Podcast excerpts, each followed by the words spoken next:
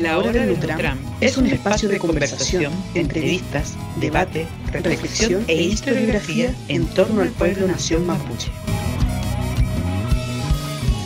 Prepara el agüita y el mate porque ya comienza la hora del Nutram.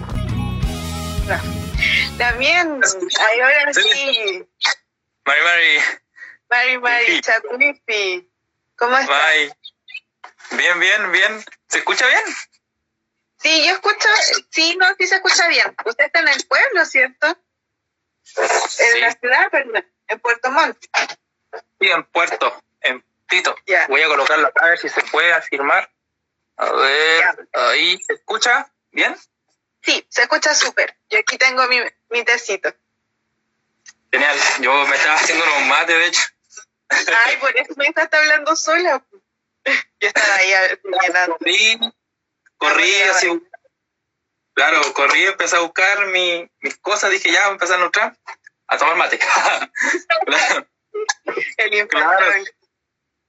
Sí, Ya, la no, ya- mi nombre es Cristina. Ya, entonces el día de hoy estamos con nuestro invitado Nelson Mancilla, eh, que es profesor del, la- del idioma mapuche Chezungun. Es Sí. estudiante de Ingeniería Civil Industrial de la Universidad Austral de Chile, de su sede en Puerto Montt. Y el día de hoy nos acompaña un poco para conversar sobre, bueno, sobre sus diferentes, porque también es dirigente en la MICH, sobre sus diferentes eh, organizaciones, sobre los internados de Chazumbún, etcétera. Nelson, primero Ah. que todo, para conocerte un poco más, cuéntanos dónde naciste, eh, dónde te criaste, cuáles fueron tus intereses desde más pequeños, etcétera. Bueno, eh, Marimar y Moncutaemón, a toda la gente que está viendo y escuchando también. Eh, bueno, como saben, me llamo Nelson Mancilla, como le comentaba la Lamuen, eh, yo, me, claro, me nací, me crié todo acá en Puerto Montt, en Melicuyi, como se conoce desde la antigüedad, desde el Cuifiui. Entonces, claro, eh, me nací, me crié, estudié, trabajo, estudio, todo desde acá. Todo, o sea, no de acá, sino de, Puerto Montt, Melicuyi. Sí, estudiando, todo, trabajando, mapucheando desde acá, desde acá hacia otros lugares. Sí. ¿Y tu identidad mapuche la tuviste clara desde pequeño o fue algo que fue naciendo ya más, más grande? Mm, bueno, ahí hay, ahí hay tema porque igual fue un poco, fue un poco, fue como la búsqueda de la identidad.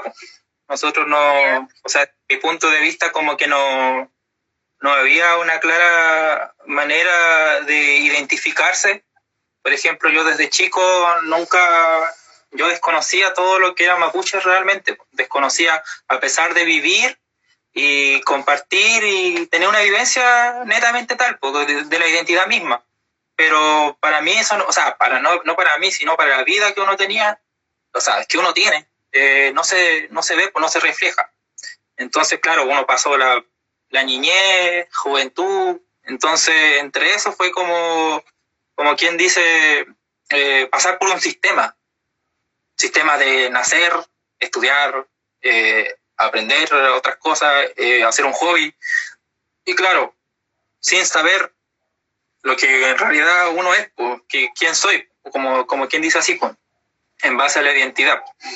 Y yo más encima, y eso, eso había que agregarle que más encima, el, el sistema te hace crear de una manera reacia eh, hacia, otra, hacia otra norma. Por ejemplo, claro, tú tienes apellido, no sé, pues tenías apellido mapuche, por ejemplo, o tienes mucha cercanía a, lo- los mapuches, eh, aún así te cuesta si tú eres mapuche o no, si tú tienes esa identidad o de adscripción, como se conoce. Y, y claro, a eso fue como que eso también uno le acumula eso como ser reacio a la cultura.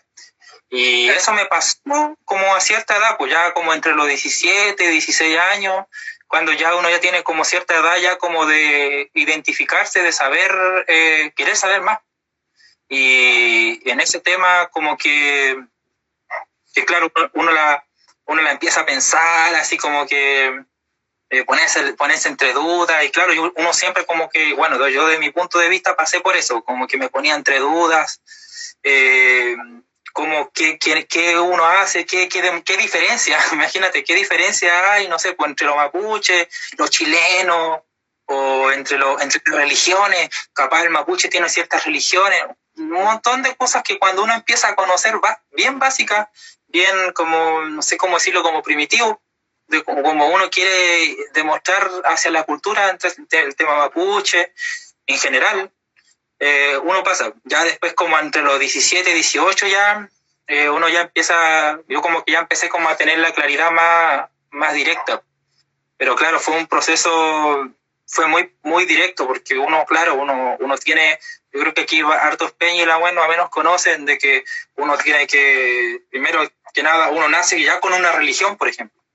Tú naces católico, por ejemplo, o naces evangélico. Ya, o, y claro, y, y y tiene esa forma de vida con una creencia y una religión y un sistema de vida a un sistema chileno. Claro, y ese sistema es bien así como una burbuja y como una zona de confort donde tú pasas por un sistema de estudio, de educación. Y la educación que te entregan no tiene esas claridades, pues no, no tiene el concepto de lo que ahora vamos, estamos hablando sobre la educación intercultural. Pues.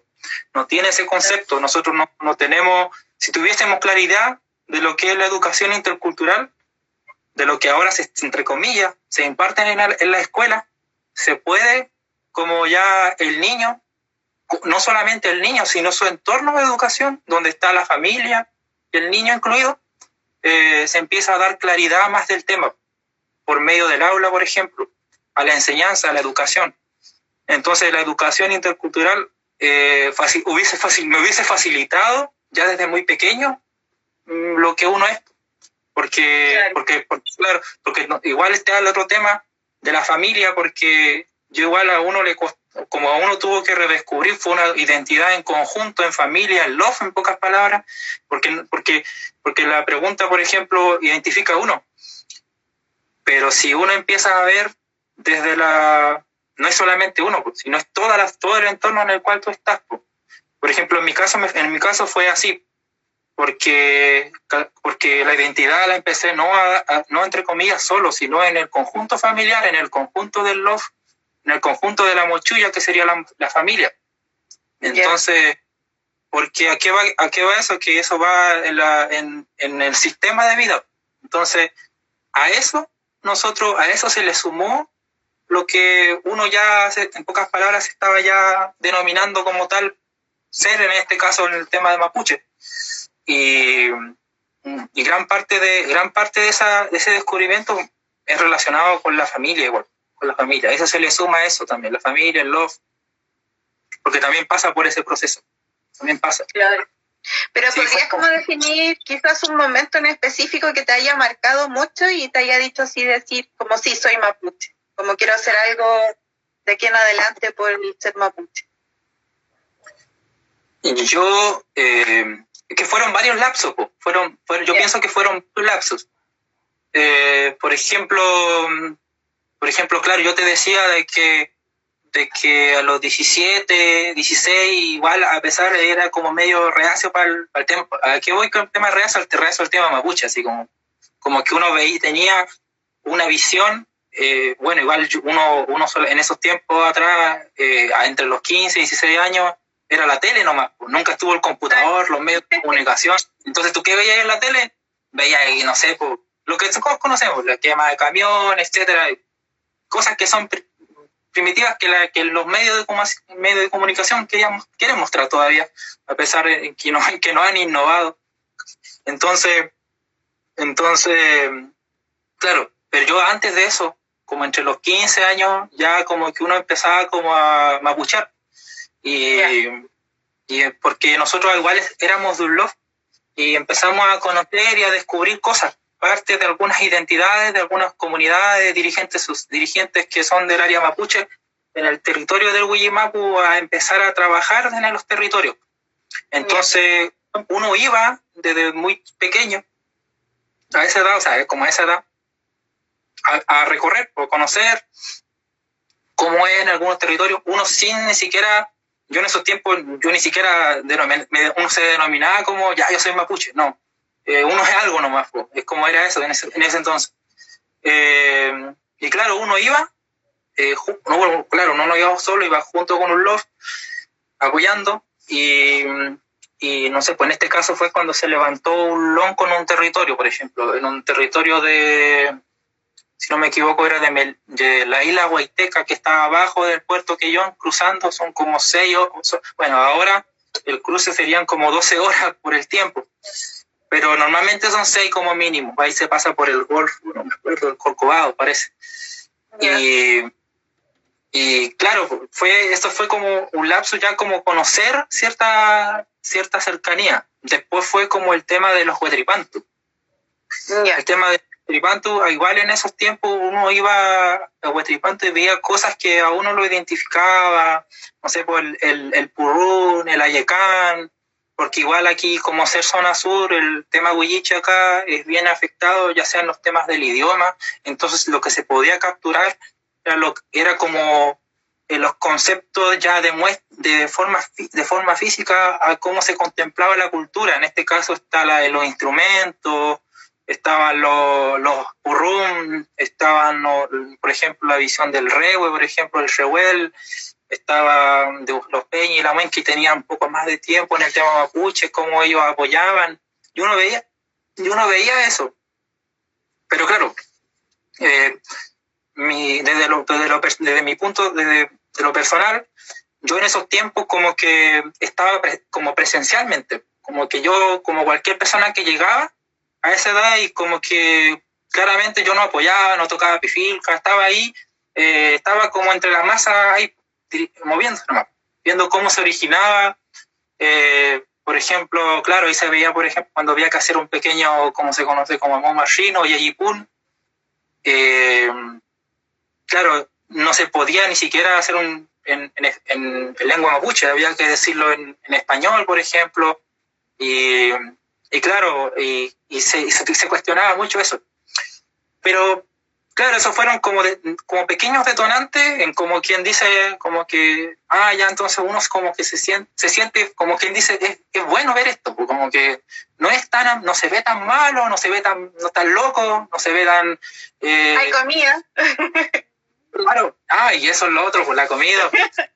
comida, el mate, el mate, todo eso, todo, eso, compartir, el Nutram, eso igual eso yo creo que igual es, bueno cuando uno está ahí, cuando tú compartes con Peña y la UEN que tienen cierto tiempo, es igual lo, que dijo, bien importante la UEN, porque, por ejemplo, porque en el, en el caso del cumillal, de la comida, eh, tú compartes, tú compartes con Peña y la UEN, entonces uno se sienta y a veces te empiezan a hacer Nutram y, y uno, y de no sé, pues te preguntan cuánto tiempo llevas y etcétera, aprendiendo, no sé, pues, y uno, y uno en ese tiempo era nuevo, no sabía mucho, no sabía nada en realidad en ese tiempo. con suerte estaba en ese paso que, que ese paso que, que yo creo que, bueno, hay que recalcarlo, ese, ese paso es como el que más te cuesta porque es un paso de, bueno, en, en mi caso, como porque se generan muchos paradigmas y muchas estructuras que tú tienes que empezar a romper. Entonces son cosas que, que para algunos les cuesta mucho, mucho más porque cada vez se meten más obstáculos y hay otros que los rompen de una. Entonces, yo uno, como que estuvo ahí entre medio porque a veces uno, uno avanzaba y como que a veces retrocedía, por ejemplo, en estas cosas de estructuras y paradigmas sobre pensamiento que uno ya le incrusta o ve o imagina o va descubriendo. Entonces, entonces en este caso, eh, bueno, volviendo al tema del comillal es importante, porque te empiezan a dar un mate y tú empiezas a conversar con personas y ellos te dan experiencia, te, conversan, te conversan temas, temas simples, temas que no, obviamente no, no van más allá, pues son temas del día a día, sobre conocer lo que es un huechipanto, no sé, pues cosas simples. Entonces, ya con el tiempo era como que, ah, esto es como, esto como viene como en base a una normalización. O sea, es normal eh, que tú no, no tomes mate, comparta, converse y, y claro, sea, sea monótono. No es que tú quedes como con un tema, sino es que lo que conversa tiene cierta, tiene cierta sincronización. Entonces, ya después de eso, eh, claro, yo después de eso, en este caso, vuelvo a reiterar, nosotros nunca estábamos solos, siempre uno estaba con la mochulla, eh, estaba, como, por ejemplo, con mi ñu, que después andaba con mi, con mi pe y mi hermano, eh, también andábamos con mi chao, mi papá, y empezábamos como a, a conocer más cosas. Y claro, uno de repente ya, claro, ahí como que se dejó en ese caso como una parte, claro, como el reacio, se reacio el tema, y empezó como ya, ya romper ese paradigma, ya, ya basta de, pensar en, en, en, muralla, ya basta de pensar en enredadera, sino que esto ya es algo normal, esto es una normalización de la vida, común, de algo más común, un sentido común. Entonces, claro, uno ya en ese tiempo, ya al, romper eso, como que uno ya iba a participar, uno iba a participar, pero yo seguía con la misma norma de participar, estar ahí ya aprendiendo, hasta incluyendo, incluyéndose más a esa edad como entre los 17 y 18 años. Y, y claro, uno empezó a conocer cosas. Y después, y tanto conocer, eh, se dio la oportunidad, porque ya se conoció, ya es como que se nota como un activismo en el tema. Y uno recorriendo y conociendo, viajando, mapuchando, como se dice. Eh, como que ya había, se estaba estableciendo un curso. Era un curso, pero muy, muy, eh, y yo creo que aquí fue como lo que, como que lo que rebalsó el vaso ya en uno, que fue como, se hizo un seminario, como un curso. Y, y uno estaba entre los 17 y 18 años. Yo estaba en el liceo, si no me, yo estaba en el liceo, el liceo de hombres, y de Puerto Montt. Y, y justamente en esa fecha, eh, fue, si no me equivoco, en el año 2011 o el 2012, después de la marcha Los Pingüinos, hubo otra marcha que duró como siete meses. Sí, de, entonces, entonces, 2011. Entonces, en ese tiempo, justo en ese momento, se estaba haciendo un seminario, que era un seminario de capacitación.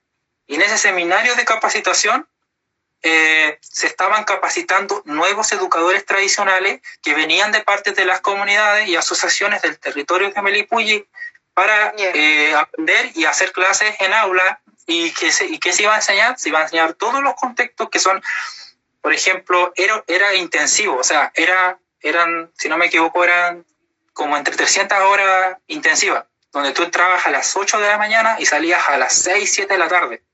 Oh. Y, sí, y así era. Y claro, obviamente era, eh, y eran tres meses. Fueron tres, no, fueron cuatro meses. Fueron cuatro meses así.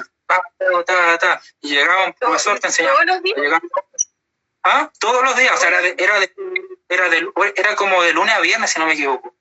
Era de lunes a viernes, sí, era de lunes a viernes. Entonces, entonces, dentro de lunes a viernes, como que, claro, yo no era, uno era cabro nomás, pues, tenía 17, 18 años. A mí me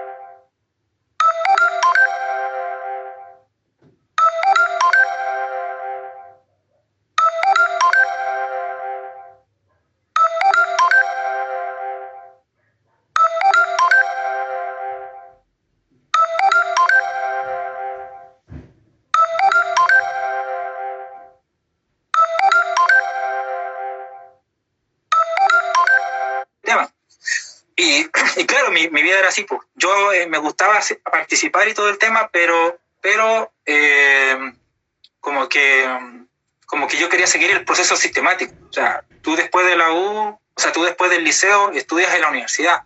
Y de ahí tienes que ver alguna manera para trabajar, para poder sustentar ciertas cosas en la U. Entonces, ese era mi pensamiento, así ya a los 17, 18 años. Pero, claro, pero por otro lado estaba eso que yo iba a aprender a, escuchar y yo estaba todo el día, porque ya que te dieron el pase, había que aprovechar. Y, y claro, yo tuve la oportunidad de estar en ese seminario, eh, estuve todo el tiempo, no, en realidad como que no falté ningún día porque me gustó mucho, la verdad, porque se enseñaron varias cosas. Pues yo recuerdo que en ese momento se enseñó eh, desde lo pedagógico, fue un seminario, fue un seminario de, capacitación muy bien completo, porque te enseñaron del área pedagógica, te enseñaron a cómo hacer rúbricas, te enseñaron a cómo hacer eh, planificaciones, hacer informes, te enseñaron a hacer... Bueno, en ese momento lo hizo la Universidad del Lago de Osorno. Eso es como para recalcarlo. Eh, y claro, uno, uno, uno estaba en su, como quien está, como quien dice, uno andaba como en su salsa y como aprendiendo muchas cosas nuevas y, y, absorbiendo muchas cosas que, que no por, no por la, no por el tipo de profesor que había, sino por la que, por lo que uno estaba descubriendo en base a la enseñanza. En porque, por ejemplo, yo no, por ejemplo, yo no sabía que esto se enseñaba en aula. Yo no sabía que el tema mapuche se enseña en aula. Yo no sabía que habían hablantes jóvenes, yo no sabía que, no sé, pues había gente joven, más, que eso. Había gente joven aprendiendo la cultura, ni siquiera el idioma, en Puerto Montt. Que los hablantes eran viejitos, que aquí ya no habían hablantes, que el tema mapuche uno, eh, se, se urbana en base a una línea, eso no es así, tiene muchas líneas, muchas ramas.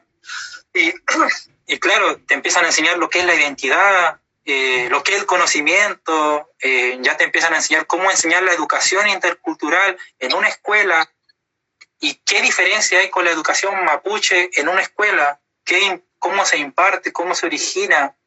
Entonces, eso ya como que te va dando como un orden y una estructura en base a la educación. Y ahí como que empecé a darme cuenta de la educación intercultural, por ejemplo, y, y la educación mapuche en sí, directa, que la educación mapuche se, origina en base a un LOF, por ejemplo esa es como una educación mapuche que viene de una identidad mapuche netamente tal. En cambio, la educación intercultural viene en base a la normativa ya más, más grandes como occidentales junto a las comunidades. Entonces tiene cierta sincronicidad, sincronización, por decirlo de alguna manera.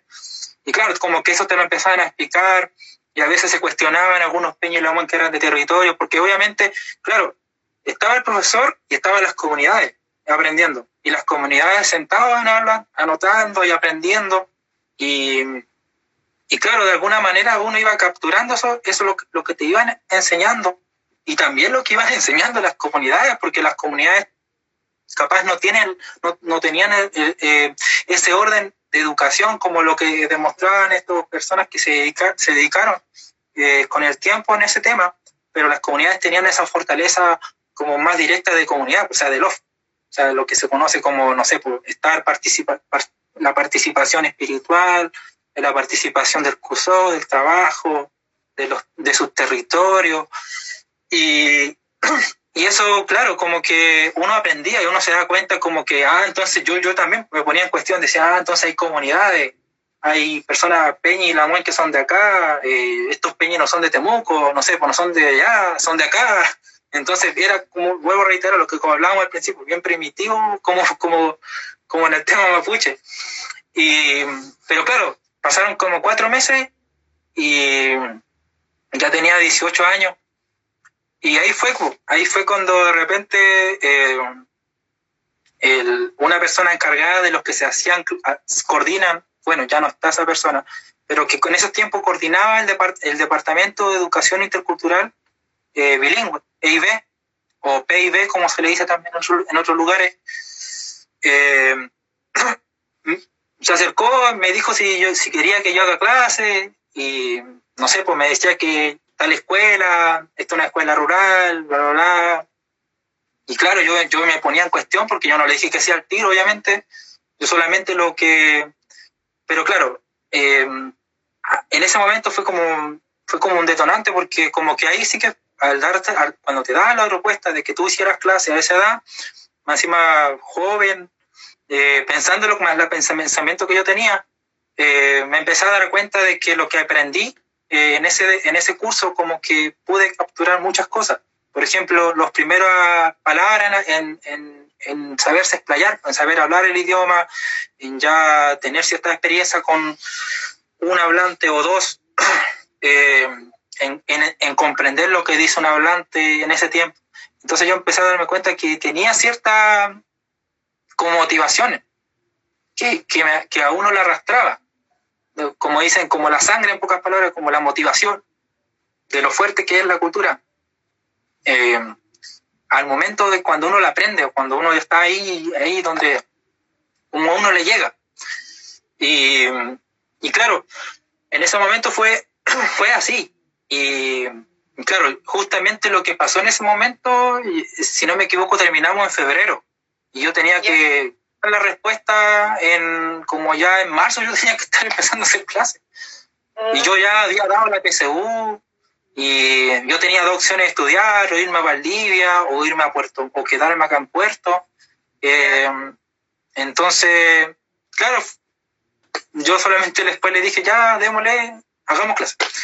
Y ya en marzo, eh, si no me equivoco, de 2012, eh, empecé a hacer clases en una escuela que está como, como a 5 kilómetros de un volcán en ese entonces, que era el volcán Calbuco. Eh, y ahí empecé a hacer clases a una escuela rural sobre la... Pero ahí hay un tema, porque ahí te da, uno se da cuenta cómo estaba la educación intercultural en esos tiempos, donde yo no saber de cero con esos cuatro meses intensivos que no cualquiera, eh, no en cualquier lugar, yo creo que ahí, ahí agradecer en ese momento que se, de, que se haya dado eso, que, que no creo que se dé en cualquier lugar, que en cuatro meses te preparen en varias áreas, en áreas pedagógicas, en áreas, de, de en áreas lingüísticas, en áreas de idioma, en áreas de historia, en áreas de, de cómo tú estar en aula, tu postura en aula, nosotros nos enseñaron todo, todo, y eran días completos así, de la, era de las 8 de la mañana, 7 de la tarde, te enseñaba, llegaba, una, llegaba un profesor, estaba de las 8 hasta las 12, después almuerzo, después llegaba otro profesor, después hasta las 5, después llegaba otro profesor hasta las 7, entonces así era, todos los días, todos los días. Te enseñaban una cosa, tenías que después hacer cosas, trabajos manuales, aprendías usó, usó ya relacionado a la madera, usó en base a la cestería, usó, te enseñaban algunas, algunos conceptos más escritos, ¿ya? Entonces, ah, te pensaron enseñar temas del PIAM, temas del EPEU, CONEO, distintas áreas que son importantes en la cultura, completísimo. Y ya, y de los, del tiempo que llevo trabajando, eh, bueno, son ocho años que llevo trabajando como educador, eh, no se ha hecho eso, no se ha hecho ojalá saber si otro Peña y la Muen, de los que están viendo o escuchando, eh, pueda eh, ver si se da en sus territorios esa oportunidad, porque, porque claro, yo en eso me sentía agradecido, si no hubiese sido por eso, no sé, pues no, uno capaz iría por otra línea. Entonces, o seguiría ahí como es esa, como quien participa, está ahí como que de repente aparece, de repente no. Entonces, claro, y, y yo creo que eso fue como, ese fue como el punto que detonó ya la identidad de una manera sana, de una manera sana, totalmente sana, porque uno no, uno ya dejó, yo dejé, uno, a pesar, yo lo que te, hablábamos al principio, que estaba el tema de la tele, yo uno, lo único que tenía en esos tiempos era la tele, y la tele decía muchas cosas, y, en ese tiempo yo, claro, yo igual, yo ese momento, uno dejó mirar la tele, dejó de mirar los estereotipos de religión, dejó de mirar los estereotipos de nacionalidad, entre comillas. Y claro, yo no empezó a ir para adelante con este tema. Y eso le dio cierto, cierto avance como para ver esto, ver esto. Y eso, y eso fue lo que detonó para hacer clase. Y aquí va lo que yo, lo que yo te decía, que a pesar de, eh, bueno, ya, ya demostré en qué momento ya pude como descubrir esto, desde, ese, desde esa capacitación. Pero ahí está el otro tema que en el base a la educación, que en pocas palabras uno entró en el aula a esa edad, bueno, igual, igual es como un caso raro porque no, yo era como el único, entre comillas, como cabro chico que entró en un aula. no estudiar, sino enseñar. Y, y claro, y todo lo, y todo lo demás, Peña y la Muen, que, que, que están ahora haciendo clases, eh, tienen más edad que yo, en eso tenían mucha más edad que yo trabajando ya. Y, pero claro, aún así igual es poco para que tú vayas a un aula a enseñar. Ahora tengo, se podría decir, como cierta experiencia como para, para poder interpretarlo. Y claro, se me notaba mucho eh, yo pararme en una sala de clase, yo en ese tiempo no tenía barba, no tenía el pelo largo, como quien sale del liceo nomás. Y era como que tú, tú estabas ahí. Y, estaba el profesor al lado porque el sistema de la educación intercultural actual en Chile te pide que tú tengas una dupla pedagógica del educador y el profesor mentor. Entonces el profesor mentor veía de que claramente yo en pocas palabras era un cabro chico y ahí, se y ahí el mismo profesor mentor cuestionó mucho mi, mi edad mi edad y, y, claro, yo no podía trabajar en pocas palabras porque él veía como, como quien le da, eh, como quien le habla con un niño en pocas palabras. Y él tampoco era de tanta edad, si también era una persona joven como profesor mentor. Entonces, todo, claro, y ahí se ve el tema del profesionalismo, pero lo que no sabía él era cómo eran los, ¿cómo se llama? Los, los como los estándares de la educación intercultural acá en Chile, que consta con una, una dupla pedagógica, lo cual él nunca lo entendió. Entonces, y eso es difícil que se entienda y va a ser difícil que se tome en cuenta. Hasta ahora todavía eso no se trabaja. Hay ciertos casos de cómo, de ciertos educadores tradicionales que tienen, tienen esa conexión como con los profesores mentores. Ya hay cierto conocimiento porque con los tiempos, con, el, con los años, se ha podido pulir y como capacitarse de forma directa. Entonces, entonces, claro, yo en ese tiempo tenía eso y más encima tenía, el, por otro lado, el conocimiento, que igual es poco para poder enseñarlo, porque tú tenías ciertos libros que todavía están. Y claro. Entonces, así se comenzó. Igual fue. ¿Ah? Nos escribe un comentario KRNM2. Hay cada profesor mentor, algunos que orientan en lo pedagógico al educador, otros que solo imponen. Claro, y claro, es que, es que el objetivo es la esa orientación pedagógica. Esa orientación pedagógica es el área que ellos, que tiene que hacer el profesor mentor. El profesor mentor o profesora mentora, eh, eh, su área es eso, encargarse en ese punto, porque el educador tradicional entrega los conocimientos en base a la cultura, en este caso lo que dice el, eso lo lo que dice en el Estado. Pero el que le da como la parte pedagógica en aula hacia los niños y niñas es el profesor mentor. Ahora, eso todavía no se, no se, logra, no se logra conectar de forma directa, si tiene que pasar por mucho, por muchos años trabajando esa dupla para tener eso. Entonces, entonces esa es un área y el otro área es imponer. Y cuando se impone, eh, ahí hay un problema porque, porque no se va a lograr el objetivo, no se va a lograr el objetivo en el aula, no se va a lograr eh, objetivo específico, eh, ahí se pierde todo, pues. ahí se pierde todo cuando se impone, en este caso desde lo pedagógico, más encima desde lo pedagógico se impone, se impone desde un área profesional y y eso ya no calza porque, en pocas palabras, como que se pierde el concepto de dupla pedagógica. Mm. Y ya hay que, eso ya es, como feo, es como feo ya en la, enseñanza. Porque, la persona, la persona que va a enseñar como educador tradicional, y esto es otro punto de vista que, porque estamos hablando del área pedagógica. Pero ¿qué pasa con los educadores tradicionales? porque yo tuve cierta, entre comillas, cierta preparación por esa capacitación que fue intensa, pero hay algunas capacitaciones de preparación de educadores tradicionales que son talleres, y un taller o dos o tres a reventar. Entonces esa persona que entra en el aula no sabe qué postura poner y pierde muchas cosas. Por ejemplo, el trato con los niños, cómo, qué postura debes poner, eh, con el profesor, con la escuela, con los apoderados.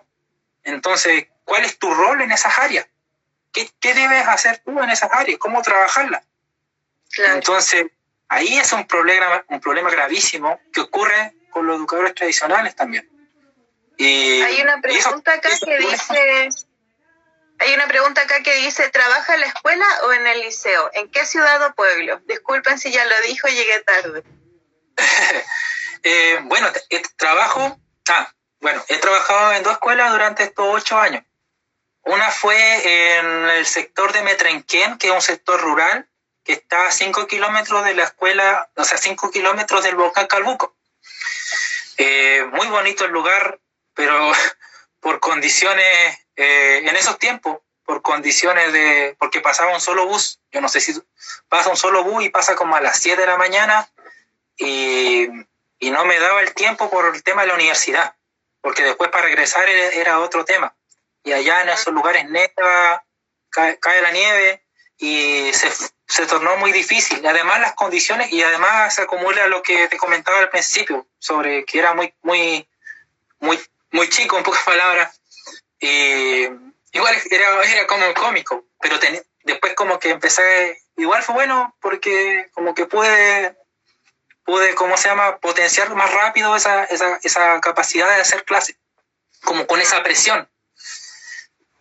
Pero claro, después, y después, claro, ahí estuve dos años y medio en esa escuela y después eh, ya ahora, ahora actualmente trabajo en la escuela de Alto Bonito.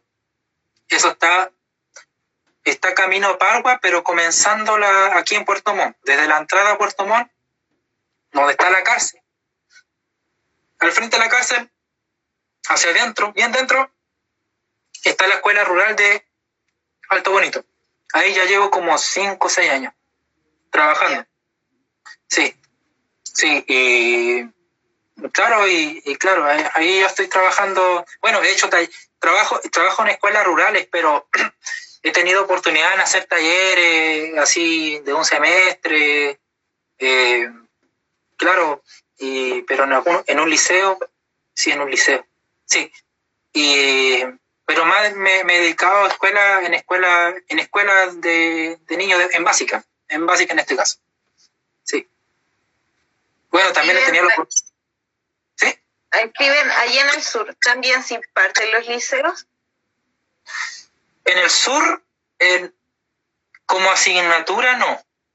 Es que lo que aquí, eh, como asignatura, no se imparte la, la, la educación de intercultural, la clase de lengua indígena, como se le dice, eh, porque todavía no está la educación completa en los dos ciclos de la, de la escuela básica.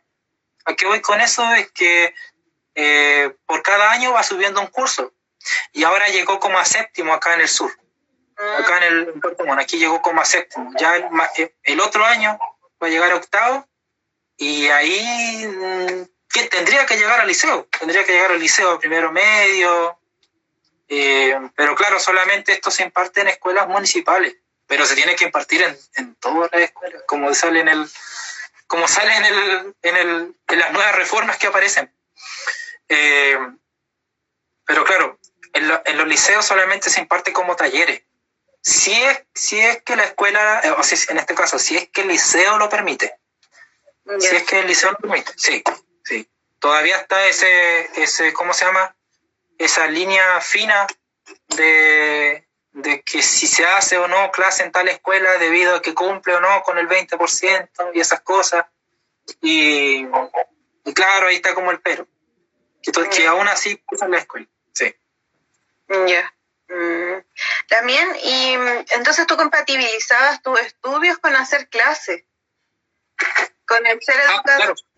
Sí, pues es que eso fue el otro tema, porque ya a los 18 pasé por eso, pasé porque por un lado era el tema de la universidad, ya al final se tomó la opción, dije ya, vamos a partir a los 18 a estudiar ingeniería civil industrial, bla, bla, bla, a la Universidad Austral de Chile, sede de Puerto Montt. En ese momento yo tenía ciertas nociones de la carrera, pero era como una noción bien simple, bien básica. Y ya después de eso, no, y aparte de eso, paralelo a eso, mejor dicho, estaba yo, claro, estaba eh, haciendo clases en la escuela. Y claro, y paralelo a eso tenía ese tema de, de, que hacía un deporte, que yo lo tomaba muy en serio porque hacía deporte constantemente. Constantemente, a mí me gustaba mucho ese deporte de forma competitiva y, y iba, entrenaba constantemente, por decirlo de alguna manera. Y y claro, de alguna manera eh, yo tenía que trabajar igual, también tenía que trabajar por la universidad, porque habían cosas, yo igual tuve beca, pero las carreras de ingeniería son muy caras y, y tenías que pagar una colilla que no era, no, no es tan, igual era su, que todavía, todavía es mucho lo que hay que pagar. Y, y claro, de alguna manera podía eh, sustentar eso, sustentar la universidad, hasta ahora lo he podido hacer, por, por eso, desde la educación, poder trabajar y también aprender, enseñar. Y claro, después, y eso no queda ahí porque yo me cuestioné mucho en la educación porque yo lo que sabía en esos tiempos, a pesar de que era muy, muy directo y más encima yo teniendo un pensamiento bien básico, porque como yo te comentaba, esa capacitación yo me lo imaginaba que en todos los territorios lo hacían. Después con el tiempo me di cuenta que no, que era bien, cada comuna tenía distintas normas o formas de poder capacitar a sus educadores tradicionales, si es que en esa comuna o en ese territorio lo hacen. Entonces, claro, en ese momento hay, que sumarle eh, esa búsqueda, esa humilde búsqueda de aprender la cultura, de buscar, y ahí estaba el otro proceso, como el proceso más de, de, conciencia ya directa, qué pasa realmente, qué pasa realmente, y ponerle más, más énfasis a todo, a, todo, a toda la visión del área de Hualmapu hacia los territorios, y ahí como que se expandió todo eso. Y ahí fue como una explosión, por decirlo de alguna manera. el Chesungun ¿Qué diferencias tiene con el, con el Mapudungun de acá más del norte? Eh, bueno, hay muchas, hay distintas diferencias, pero obviamente como ya sabemos, todas se conectan a un solo idioma, pero, pero eh, las diferencias son, a ver, una que se, se nota, eh, bueno, yo creo que primero están algunos sonidos del idioma del Chesumun, como por ejemplo la, está la, como por decirlo así, como la, la, SR, que se reemplaza con la R. Por ejemplo, en el norte dicen Ruca, aquí decimos Ruca. Eh, por ejemplo, eh, no sé, por Rakim, Rakim. Eh, por ejemplo, Kur, Kushu. ¿ya? Se reemplaza, entre comillas, como por una SR. También por ejemplo, hay ciertas reglas como la TS, que se reemplaza supuestamente con la CH, pero no es una normativa que tú la coloques en una palabra, como por ejemplo eh, que en el Mapuzungun significa pasto, como también en el Chesongun, pero en el Chesongun el cashew se dice kaxu, kaxu, kaxu. Entonces, eh, esa TS sirve para ciertas palabras nomás. Y ya otra, otra diferencia que tiene, bueno, ya sí hay otras, otras consonantes, otros sonidos que tiene el Chesungún, como la SL, o, la LH, o la L con cremilla, que se ocupa muy frecuente en ciertas palabras. La wen, flama, eh, esla, eh, y esa, y esa SL o LH tiene distintas formas de pronunciación en el territorio del Huimapu. Por ejemplo, no dicen esla, dicen esla o osla. Ya tiene distintos sonidos en el territorio. Y, claro, después, em, después está la, la NG con la G, que es igual, tiene, están separadas, por decirlo así, pero eh, tiene cierta normalización acá en el territorio. Y otra forma de, que tiene el chesmugún son las palabras es que lo que pasa en el Chesumún tiene una cierta unión con los otros pueblos que estaban acá en el territorio, no solamente pueblos mapuche, sino pueblos chono, cahuesca. Entonces, por ejemplo, palabras que son de más al extremo norte, en este caso el tema quechua, o, mejor dicho, o el tema inca, por ejemplo, donde, por ejemplo, el concepto mochuya, eh, ya es, bueno, también eso lo tiene también el, todo el territorio, pero hay palabras que son directamente de los cahuescas, de los chonos, de los, de los, de esos pueblos, por decirlo así, y por ejemplo, Kamashka. Kamashka se ocupa frecuente acá, y Kamashka son las cocineras o cocineros, lo cual en, el, en el norte no ocupan esa palabra. Eh, y es una palabra que viene de, los cahuescas, y también está el concepto del, por ejemplo, eh, hay otras palabras como por ejemplo esla, el algo como feo, bonito. También en la forma de saludar, por ejemplo aquí se conoce el mushkai, que aquí el mushkai, de hecho aquí en el territorio huilliche, la gente no, o sea, yo creo que en todo el territorio la gente antiguamente no decía mari mari, tenía una manera, en otro lugar decían tragupaín, era una manera, una manera bien rápida para saludarse. Pero, por ejemplo, acá igual tenía eso, pero, y eso era el mushkai. Entonces el mushkai era como, era como así, como encontraba a alguien de lejos y le decía ya mushkai. Y saludaba. Y el otro te respondía mushkai. Y eso era continuo, continuo, o sea, era, era, era, siempre fue saludo, siempre fue saludo. Y ya después, al final, como que se conoció el concepto Mari Mari. Y de ahí, por ejemplo, estaba el concepto Chino, que son igual, son conceptos que, que aquí se ocupa con frecuencia, el concepto Chino. Eh, y así muchas, muchas palabras más, ciertos nombres de animales, formas de describir ciertas cosas, algunas interpretaciones. la otra diferencia es que algunas palabras, hay una palabra escrita que se escribe en todo el territorio, pero tiene distintos significados. Por ejemplo, truyum, truyo o truyo. Truyo en el norte es como un beso, es como besar. Y aquí truyun es, es, feliz, estar contento. Entonces, cuando uno dice truyulenta ni piuque, o sea, está, está contento mi corazón, por ejemplo. No es que estoy besando mi corazón. no.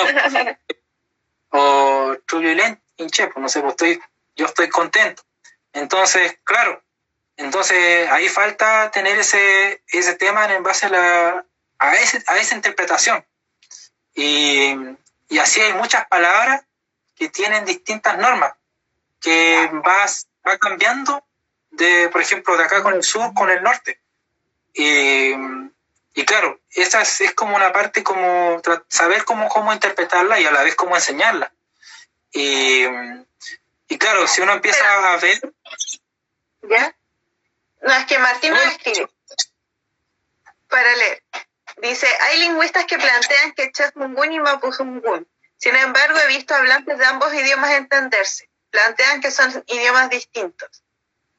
Eh, también nos escriben, qué interesante la diferencia, las diferencias en el idioma. Sí. O sea, lo que yo, eh, bueno, yo lo puedo hablar con varios, bueno, como, bueno, aquí quería llegar con el tema de la práctica, eh, que en este caso, el tema del Chesungun o Mapuzungun, eh, yo creo que solamente hay que tomarlo como una, como una importancia importante en base al idioma en el punto de vista lingüístico. ¿A qué voy con eso? En que, en que el idioma es bien rico en, en sus áreas. Entonces, entonces eh, aquí, y, pero eso no quiere significar que haya ciertos enredos. Sí hay como ciertos enredos, pero siempre se va a comprender y se va a hablar.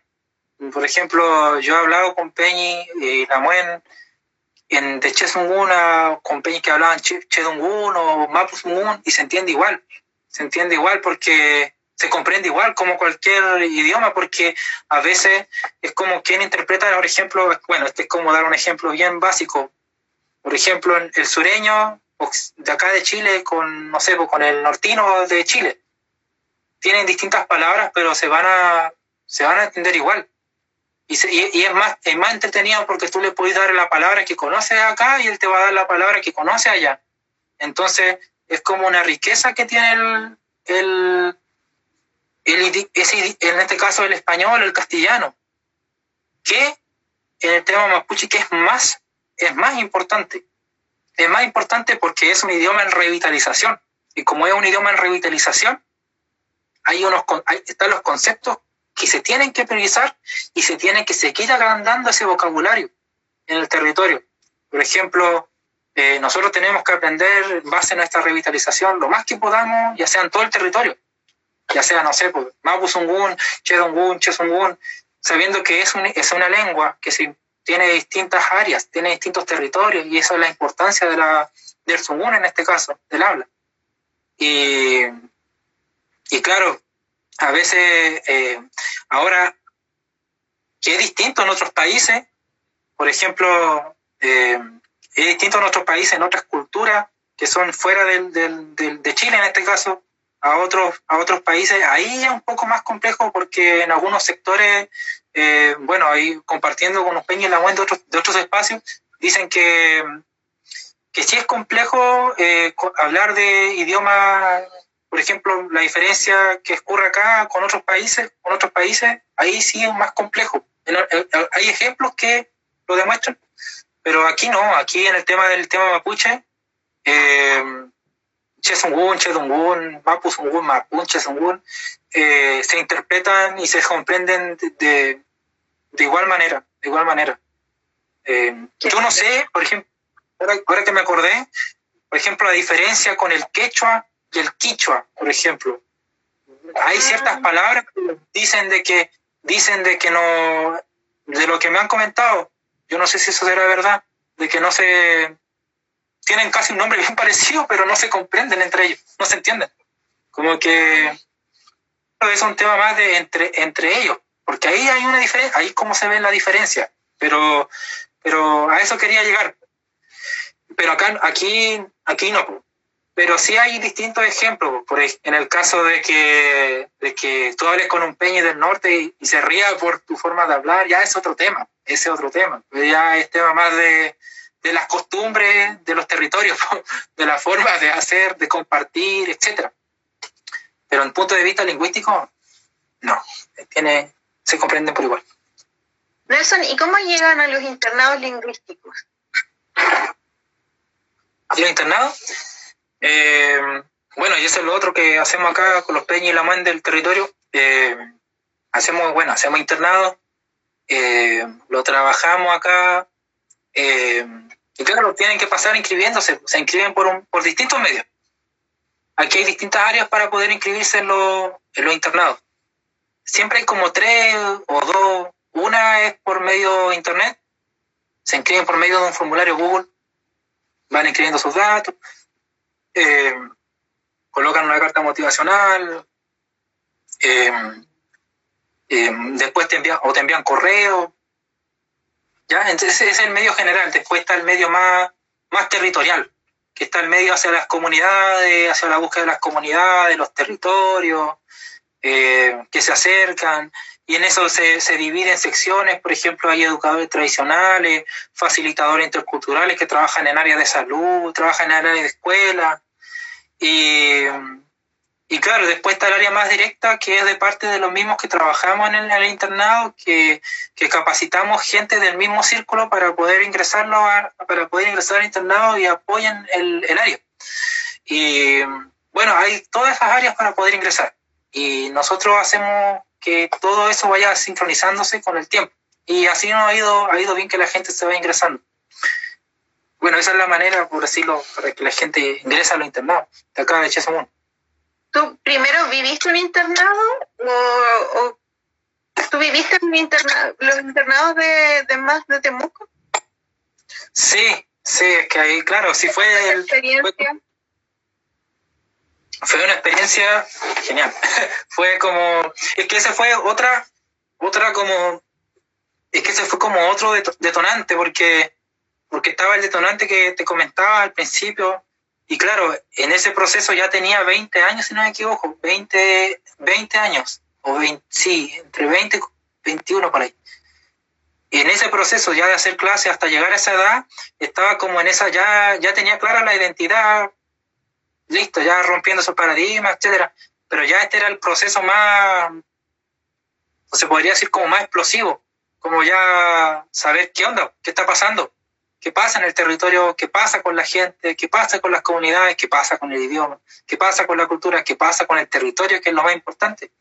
Entonces ahí se empezó como a mapuchar de, de alguna manera seria, pero, pero claro, uno tenía su tiempo debido a que como uno estaba en la universidad, el tiempo que había que agilizar eso era, era como por decirlo así, como, como tratar de ajustar eso. Entonces, claro, hubo ese proceso ya directo y, ya tirárselo así, o en este caso, con el idioma. Entonces yo decía, esto hay que aprenderlo de alguna manera.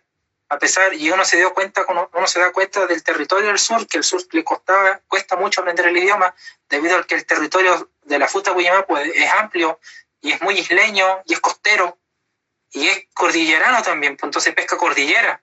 Y hacia el otro lado de la cordillera también hay territorio huilliche. Entonces, lo complejo, los espacios de los hablantes para poder aprender el idioma era bastante complejo. Y yo de alguna manera quería tener cierta cercanía de manera más directa para poder hablarlo. Entonces, y, y también para proyectarlo a más gente. Y, entonces, en ese, y claro, yo más encima consciente con el territorio, saber con lo que estaba ocurriendo en los territorios, los territorios que estaban acá en el sur, en base a las recuperaciones, lo que ocurría en el norte, los casos que estaban pasando, y también uno empieza a redescubrir lo que había atrás. Y lo que había atrás, en este caso acá en el territorio, lo que uno no, vía, no vio en esos tiempos cuando uno estaba aprendiendo. Entonces, ya que pasó en ese entonces, eh, llegó un peñi del, del, del norte ya y, y hacía clases, hacía clases, unas clases que llegaba de repente una vez a la semana, hacía clase y se iba, después volvía.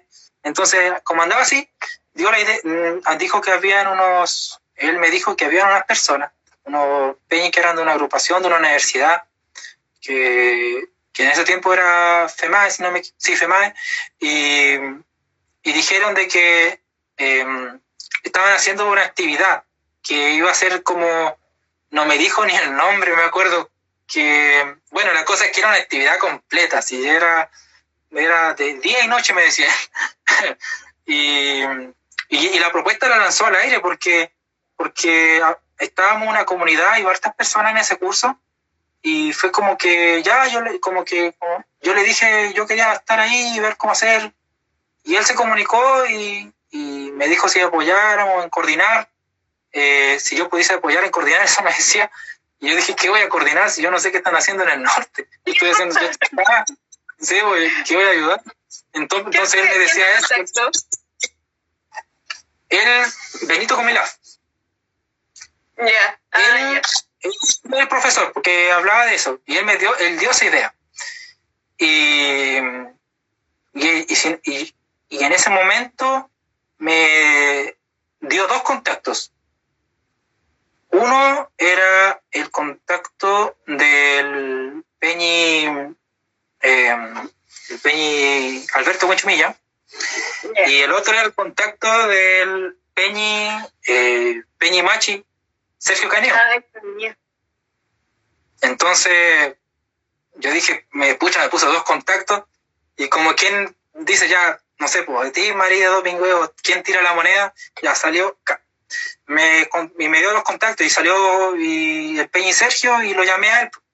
Y por casualidad de la vida, él estaba haciendo un curso, un trabajo en, por Puerto Rico, justamente acá.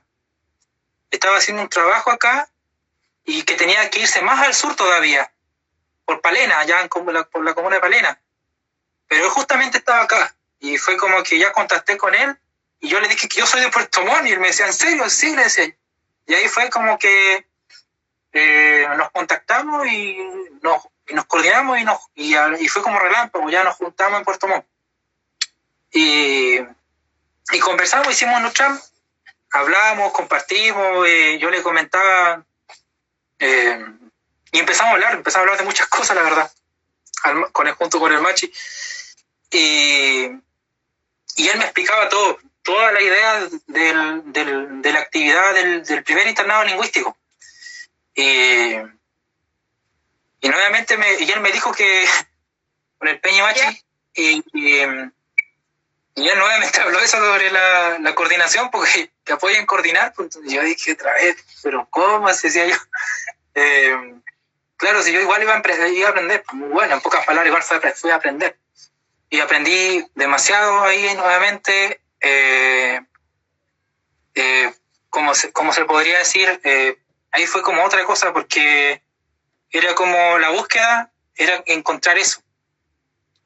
Entonces, como pude encontrar esa parte importante de la, como del idioma, en ver las posturas, y ahí vi algo que me, que me calcó así, como que me marcó, que fue como ver joven, gente joven. Mucha gente joven aprendiendo y que tenía avances en el idioma. Y, y yo ahí en ese tema como que yo no nunca lo había visto, en serio. Yo desde los 20 a...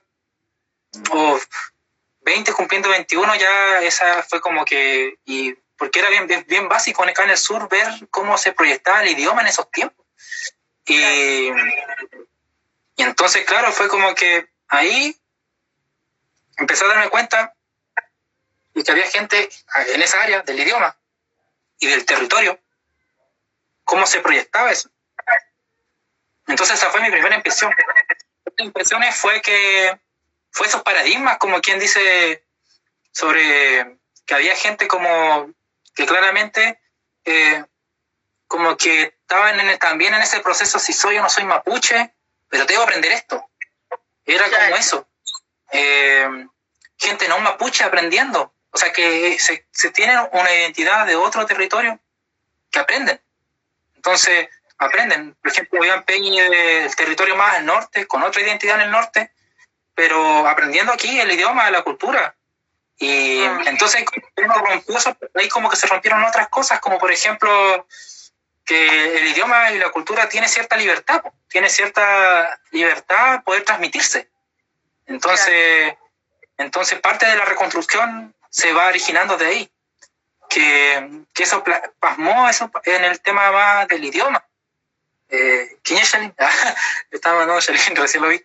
Eh, eh, y claro, como que, como que esa parte eh, fue muy bonito, fue genial, fue, bueno, fue muy, muy intenso, por decirlo así. me llamó mucho el territorio, me llamó, y fue una experiencia bien intensa porque... ¿Ese fue el internado de Yaguepuyi? Sí, por, sí, fue en Yaguepuyi. Eh, también lo, la, lo, se da la oportunidad de conocer gente del Love, trabajar con ellos, eh, saber cosas de ellos, compartir, eh, tener Nutram con ellos, hablar el idioma. en esos tiempos pude hablar harto el idioma con, con, lo, con ellos, en este caso. También lo, dentro del internado se pudo hablar harto el idioma. Y y ahí me, me calcó, también me calcó cómo estaba el territorio allá, tratar de compararlo o comparar las situaciones de vida territoriales de, de allá con acá en el sur, los Peña y la que trabajan acá, son del territorio acá, Puta y, y ver las situaciones por las cuales y cómo ellos se iban organizando.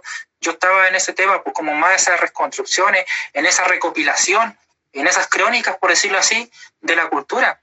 Y, y claro, fue como, fue como tú hacías Nutram con ellos y con Peña y la Muen, Chaya o Papay, como se conoce allá. Bueno, igual aquí en el sur tienen otra manera, porque aquí al, al, a la, al Chaya se le puede decir Fuya, o a la Papay se le puede decir Shencho, acá. Eh, las preguntas anteriores. Pero pero claro, como que ahí se pudo compartir harto. Eso fue algo muy bonito de parte de lo, del internado que dio, dio esa cercanía con los territorios, porque eran muchos días ese internado, fueron 21 días. Entonces, quedaba a conocer de que tú, tú tenías que tener cierta sincronización con las comunidades y trabajar con ellos y compartir con ellos y hacernos y trabajar. Eh, y ahí fue como que uno iba aprendiendo esas características, aparte de lo que te enseñaban en aula, porque en aula igual era, era otro tema, porque era, era, era como una enseñanza que se daba a conocer, que se iba a proyectar esto. Yo, claro, era, era bien, bien como loco, porque uno veía esto y uno se sentaba y era como que, ah, esto tiene para rato. Esto, esto se va a expandir, dije, esto, se va, esto va a explotar así. Va a ser como una bomba. Va a ir agrandándose y agrandándose y agrandándose.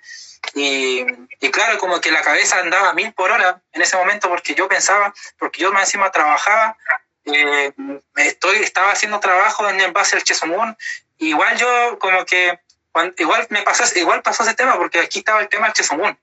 Yo estaba en, en recopilación, buscando palabras intercambiando, conociendo hablantes del idioma del Chesumún, y llegué allá igual había tenido, igual había mapuchado eh, en esos tiempos, ya su buen tiempo también por acá al norte, por allá al norte, eh, en esos territorios. Pero claro, en ese, esos fueron los primeros talleres que te enseñaban Mapuzungún.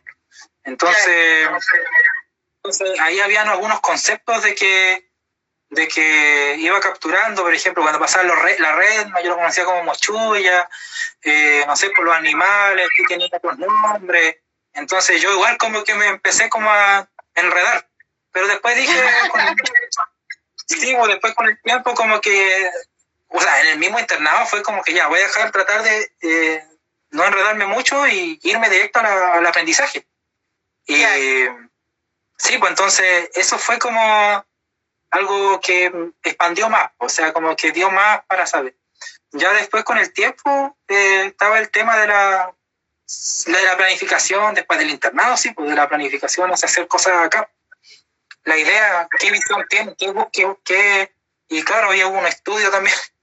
Pero claro, esa fue la primera, la primera experiencia que dio, dio harto, dio hartas como herramientas y facilidades que uno las podía buscar, crear y, y, y, como tratar de ampliar más el camino de cada peña y la mano que estaban en ese, en ese internado. Y eso potenció mucho.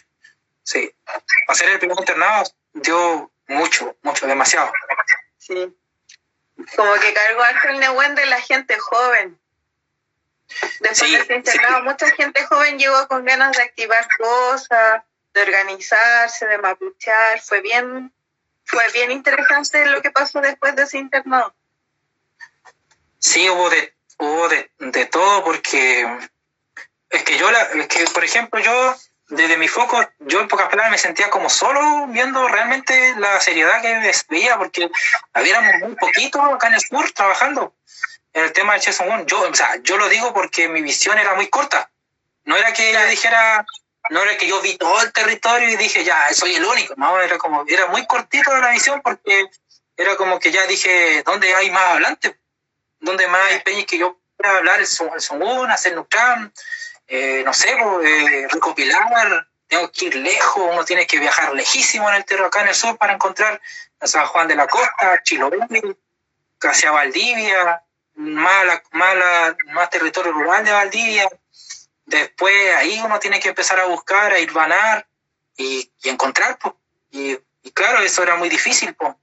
muchos viajes, gastos, todo mucho gasto. y eso es como decir quién sale de la zona confort, porque acá en el sur, porque tienes que salir de esa zona, salir de ese sistema y meterte ahí. Y claro, de repente tú llegaste al internado y ves que hay y la que estaban ahí, pues, te, te, comentaron de que estaban haciendo cosas algo parecidas, que pasaron por eso, que en otros territorios llevaban más avanzado el tema del, del idioma, de que en otros territorios ya es más fuerte el tema del love y que aquí recién están construyendo cosas y que así, y, pero están haciendo esto otro. Entonces se veía esa motivación. ¿Por qué? Porque había una, una, una masa que todos estaban hacia el objetivo, hacia el objetivo de la cultura, de la, de la reconstrucción, de la identidad, de la revitalización. Entonces, eh, eso es como una importancia que tiene el, el, esa unión, pues esa, esa, como esa masa de Peña y la que estábamos ahí, que, claro, uno, uno las la podía como, como eh, compartir, compartir.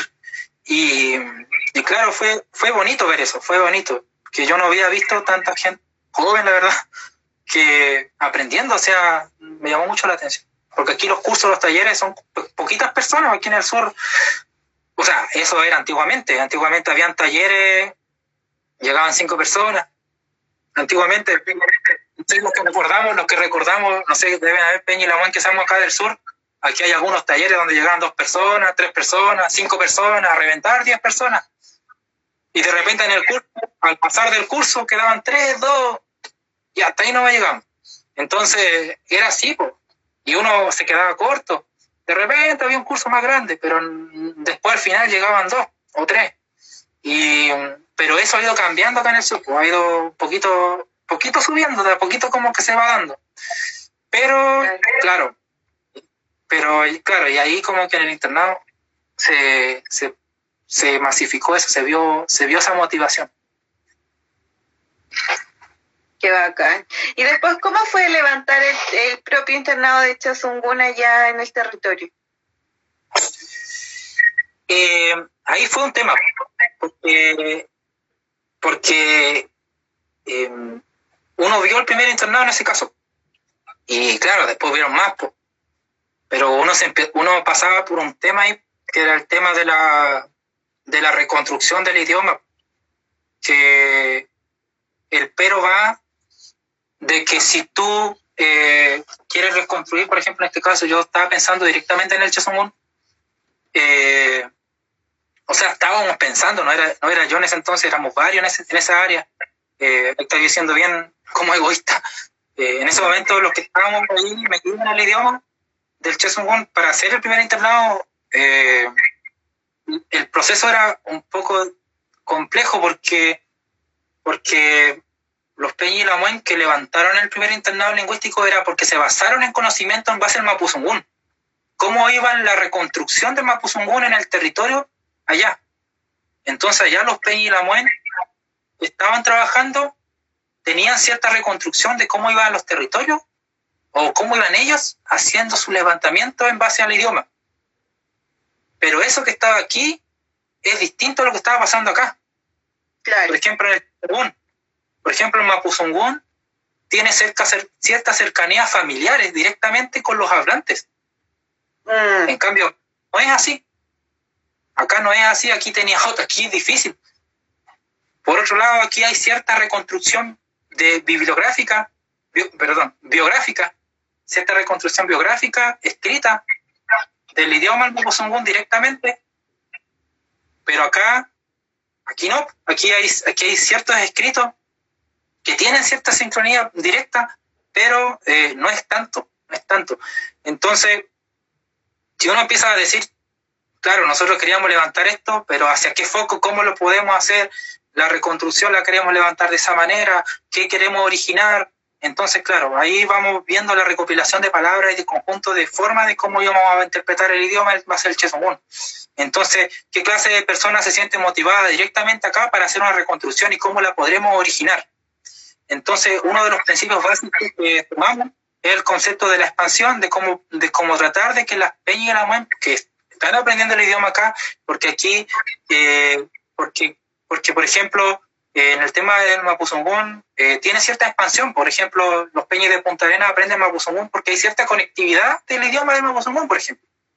Aquí también, lo que pasa es que los territorios tienen ciertas identidades para poder reconstruir su cultura en base al territorio y así vayamos agrandando cada vez más nuestra, nuestros conocimientos como territorio de Mapu, como el territorio completo que abarca el territorio mapuche. Y, y claro, en ese concepto nosotros empezamos como a, como a capturar distintas, distintos conceptos en base al, al, al Zungún. Eh, por ejemplo, nosotros en los internados, ya cuando lo hicimos, lo levantamos, eh, hacíamos distintos chaftún, eh, y por ejemplo, esa palabra que dije tiene otros conocimientos. Por ejemplo, en el territorio de Chiloé, los peñas le dicen al tragún chafún, ya más el territorio de costa le dicen chafún, más hacia otros, lugares le dicen chafún, más, más en el norte de la Justa de Y ya después está el concepto de chafún. Entonces, entonces, eh, nuestra idea era, ya, esas palabras, enseñémoslas. Entonces, era una esa idea eh, de priorizar los territorios en base a, esa, a ese conocimiento, entregarla y que ellos ya lo, que la persona que lo absorba y que ya se sabe de que están esas interpretaciones y se practica. La idea es que lo teórico y lo práctico sea uno solo en este caso. Entonces, entonces nosotros eh, empezamos a, dar lo más que pudimos desde esa área. Y para eso empezamos a hacer draft nos reunimos hablando del tema, organizándonos, cómo lo íbamos a hacer, el lugar, el espacio, eh, cómo íbamos a originar esto, qué personas podían ingresar. Eh, y claro, para empezar igual fue un tema porque fueron 11 meses de, de gestión, fueron 11 meses de gestión y de organización en ese, tiempo, para hacer el primer internado acá en el sur de Chesumún. Porque teníamos el tema del espacio, la, es que igual las visiones, la gente, la logística, todos esos temas eran complejos. Y, y, pero por dentro el grupo, en este caso la organización, en ese tiempo era la, la mochulla, nosotros, la familia, eh, los Peña y la Muen que, eh, que nos organizamos en el tema del Chesungun de los internados, y igual había más Peña y la Muen que ya no están, pero formamos un grupo así bien, bien denso, que estaba bien posicionado eh, para poder hacer esto. O sea, igual fue un tema. Y entonces, nosotros no, no, no, no, nos movimos harto para que se diera el primer internado. Y claro, nosotros ya al romper todas esas paradigmas, estructuras, etcétera, de cada uno de nosotros, eh, nos llegaron estos otros paradigmas, estructuras de cómo era la visión mapuche hacia el exterior. Por ejemplo, eh, tú haces una actividad cerrada, eh, haces una actividad puerta cerrada, donde hay gente aprendiendo y la gente piensa muchas cosas. Piensa de que tú vas a hacer terrorismo, que va a ser como una organización revolucionaria. Bueno, igual es algo parecido, pero igual es algo parecido, pero pero pero claro, no esa tiene otro foco. Eh, claro, entonces tenía hartos, hartos temas. otro, otro concepto era que muchas estos peñas deben tirar el zugón para este lado, eh, que solamente sea para puros mapuches. ¿Por qué hacen, meten a gente winca a aprender? Entonces, en ese cuento, después el cuento de que alguien te quería apoyar y lo veía de la área política, otro te quería apoyar y del área monetaria. Entonces, entonces claro, después, después no sé, pues, la política fuerte, la, la, la codicia fuerte, la burocracia, obviamente, la gente no te quería que, que, que, que, hagamos esta actividad. Y claro, eso fue un tema duro. O sea, primero no te creían. En ese tiempo yo tenía 21 años. A veces uno tenía que hacer gestiones solo. Y en, esa, en esos tiempos, ¿quién te iba a pescar a 21 años? Eh, había una cierta discriminación totalmente. Y, y, ya sea racial y todo el tema, aquí era fuerte el tema. Y nadie, nadie creía lo que se estaba haciendo, eh, ustedes necesitan, no sé, ustedes necesitan hacer mucho para hacer esto, tienen que ser pedagogos, tienen que ser profesionales. Eh, eh, tenía que haber ciertos rigores que te exigía el Estado, por ejemplo, para que tú tengas un espacio. El espacio es un liceo municipal. entonces, era mucho el tema, era mucha la presión que había, que había ahí. Y lamentablemente, para decirlo, había presión, eh, ya sea hacia los Peña y Lamuen del área Huinca, como Peña y Lamuen del área Mapuche. Entonces había una presión por el desconocimiento total de lo que estaba ocurriendo y las visiones que habían desde el... Porque, porque claro, uno tuvo como entre comillas esa búsqueda de poder llegar a ciertos puntos pero hay otros lugares, otros peñas la de territorio que no, no, han pasado por eso, porque no quieren y porque, o porque recién están en ese tema de la identidad. Claro. Y, y claramente es difícil para eso, entonces, entonces esta es una actividad eh, abierta que, que va para las comunidades, territorio, y uno tuvo que ser ahí, tuvo que en ese momento, en ese momento pasaron muchas cosas. Primero, eh, se fueron se fue se hicieron varios traftunes en varios territorios del sur en el por así con comunidades eh, conversar eh, por ejemplo fui a conversar algunas con algunas comunidades del territorio costero de Puerto Montt. Después fuimos más por el sector de Alerce. Después por Puerto Montt en ese momento. Y pero claro en este momento algunos que te decían ya está bien otros no te creían, otros se reían. Entonces, se pasó por eso. También hay una pregunta, me está acabando la batería. hay una pregunta. Dice, ¿están creciendo más puchiques como hablantes nativos? ¿Cómo está eso en las familias más jóvenes? Pregunta Rafael.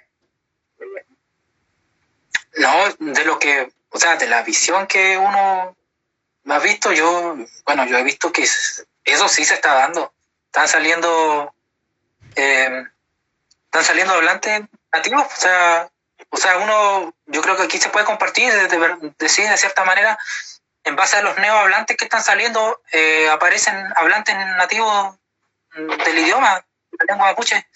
Y bueno, yo he tenido la, como ese, ese, como, como el privilegio de ver eso. O sea, yo he visto la, no sé, pues, Peñi, Lamuen, que son neohablantes y, o sea, son hablantes del idioma, pero claro, para dar como una idea, ellos aprendieron desde cierta edad, no aprendieron naciendo, tuvieron que aprenderlo, claro, neohablantes.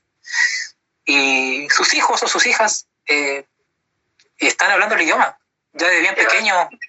Sí, y, eh, es como, el, como un privilegio ver, escuchar eso, o sea, pero eso, que se ha dado la oportunidad de ver uno, dos, tres casos, sí, como acá, Ah, o sea, yo he visto cinco casos, parece, cinco, pero aún así es poco, aún así es poco, o sea, es como, lo, es como eso, es poco, pero se nota que, que eso va a ir creciendo, de todas maneras, de todas maneras, porque ya van a ver, ya van a ver hablantes nativos, pues van a ver hablantes, o sea, así como va, eh, bueno, después hay que empezar a nivelar cuánto queda para la revitalización del idioma del, del, de la lengua mapuche que digamos que el, el crecimiento es como, no sé, po, el crecimiento que va es como así, po, y la revitalización que hay que hacer es como, y más arriba la más, po, entonces mucho. Pero se ve, es, eso que está ahí, tú ves eso, tú ves de que hay niños hablantes, eh, niñas hablantes del, del idioma, y ya hay como un tema, y ya hay como un trabajo de las familias, de las mochullas de los LOF. Y, Aquí hay una pregunta. Ya eso es bonito. También dice Julio Nelson Marileo. ¿Qué te parece que en Chiloé las comunidades adscritas al cacicado mayor de Chiloé no se hable chezungún ni de no se hable de chezungún ni de mapuzungún, sino más bien están reivindicando la lengua felice? Eso sería genial. O sea, yo lo que, lo que pienso de los Pei y la Muen de Chiloé eh, es que ahí hay todo un tema porque el territorio tiene, el territorio Chiloé tiene de todo, tiene de todo. Es una, si ustedes miran Chiloé es gigantesco, es una isla gigantesca, eh, lleno de conocimiento, lleno de búsqueda, pero sí, sí, porque era, claro, Beliche viene de una denominación que se cataloga como tal al territorio eh, de Chiloé, ¿cierto? en base a las comunidades, tiene ciertas reivindicaciones, pero eh, lo que, lo que, mm, a ver cuál era la pregunta, si no, más bien, claro, justamente hablando del mismo tema. Eh, todo, todo es bueno. ¿Por qué? ¿Lo leo de nuevo? Sí, por favor, que no lo veo. Ya dice, ¿qué te parece que en Chiloé las comunidades adscritas al cacicado mayor de Chiloé no se hable de Chesungún ni de Mapuzungún, sino más bien están reivindicando la lengua beliche. Ah, es que ahí, bueno, ahí, ahí está el concepto. Yo creo que podríamos entrar en Uchan porque, porque ahí está en base a que eh, uno puede llamar al idioma eh, de la lengua que viene en base a, la comprensión de la lengua mapuche con el nombre que sea. Pero eh, si se le da un nombre, en este caso eh, Chiloé, eh, yo entiendo como beliche como, claro, otro significado, otro concepto, pero que de cierta manera se va comprendiendo con la lengua en base al territorio mapuche.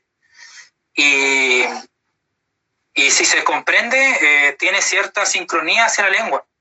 Pero si se si se separa, eh, si se separa, ahí sería como un poco más complejo porque tendría que haber ciertos, como ustedes ven, ciertos, eh, ahí estaríamos entrando a reivindicaciones políticas, porque si, si tiene cierta separación ya política, ahí cambia un poquito el concepto debido a los conceptos políticos quiere denominarse como tal.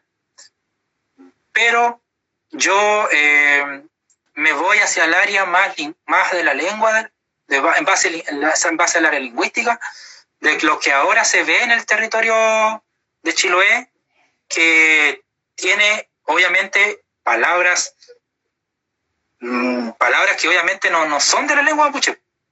Entonces, como lo que hablábamos al principio, por ejemplo, Kamashka, eh, no sé, pues, eh, uy, se me acabaron, Muskai, eh, por ejemplo, distintas palabras que no son del, del Mapu de la lengua mapuche, sino que viene de otro territorio. Pero ¿qué pasa?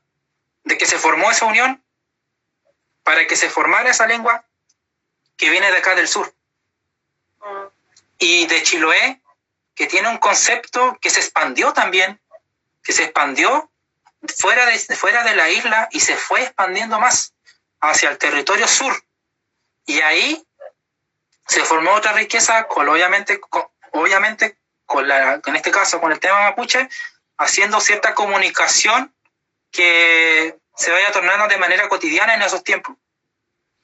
Entonces, eh, yo me voy hacia esa reivindicación de esa área, de ese concepto, pero ya en términos políticos de que sea parte, eh, ahí ya no, no, podría entrar como en tema de, de, de, más conocimiento porque tienen que tener ciertos motivos que en este caso el casicado debe, debe tener, pienso yo. Pienso yo que debe tener cierta, cierta se podría decir como, como esa reivindicación como política estructural diciendo ya esta es porque tiene más que esto, porque tiene otra cosa distinta, tiene otro concepto político que se basa a este conocimiento, a este formato, a esta información, a esta recopilación, a esta, vida, a esta, forma de vida. Entonces, a esa crónica eh, es como, como lo político. Pero yo, claro, yo te me voy a ese tema que te decía, en la parte de, la, de, la comprensión del idioma, que tiene cierta conexión. Por ejemplo, por ejemplo, el chauqui. Ah, ahí está ya una palabra. El chauqui. El chauqui es, una, es un concepto que es como trasquintumpo. Ya. Pero aquí se conoce acá como lo mismo, pero es, viene en base a otro pueblo también. Y, pero claro, digamos que aquí los peñis comprendían que era un chauqui entre distintas culturas y se podía comprender. Entonces, ¿qué pasó? Que se formó esa unión de palabras para ir potenciando. Ahora, bueno, eso yo creo que ese es el tema que yo, yo separo, separo más el área de idioma con lo más conceptos políticos de parte de la cultura. En este caso, el, ahora sí, obviamente, en esta área que, que yo te comentaba, es como el área de la comprensión del idioma, y si le quieren poner ese nombre, y obviamente es un territorio que cuenta con, sus con sus organizaciones, con su jerarquía mapuche, en este caso de o sea, con su jerarquía, en este caso el, el cacicado, eh, y si obviamente ese cacicado, o sea, el cacicado con las comunidades, etcétera, eh, toman esa, tienen esa, que yo creo que sí, obviamente está, por eso lo está, por eso lo menciona, eh, tiene esa, ese concepto, eh, que se ponga el nombre, porque ahí todos están, diciendo, entonces si se está diciendo, es porque debe ser así. Pero yo, claro, paso por esos dos temas. La mía, aquí pasa, William dice, la muen, quisiera saber cómo ha ido evolucionando el EIB Melipuy. Oh, qué buena pregunta. buena pregunta, la muen. eh, no, eh, no, primero lugar saludar a la muen. Sí, parece que no, nos, nos, conocemos, mapucheando. eh, no, pues, EIB ahí hay que ser franco porque el territorio, el programa de IB de Puerto Montt, eh, al principio, yo creo que aquí, aquí hay lo que lo comentaba al principio, la muerte. Ya. Y lo que le comentaba usted sobre esa capacitación, no se ha vuelto a hacer. Se ha querido hacer, pero no se ha hecho.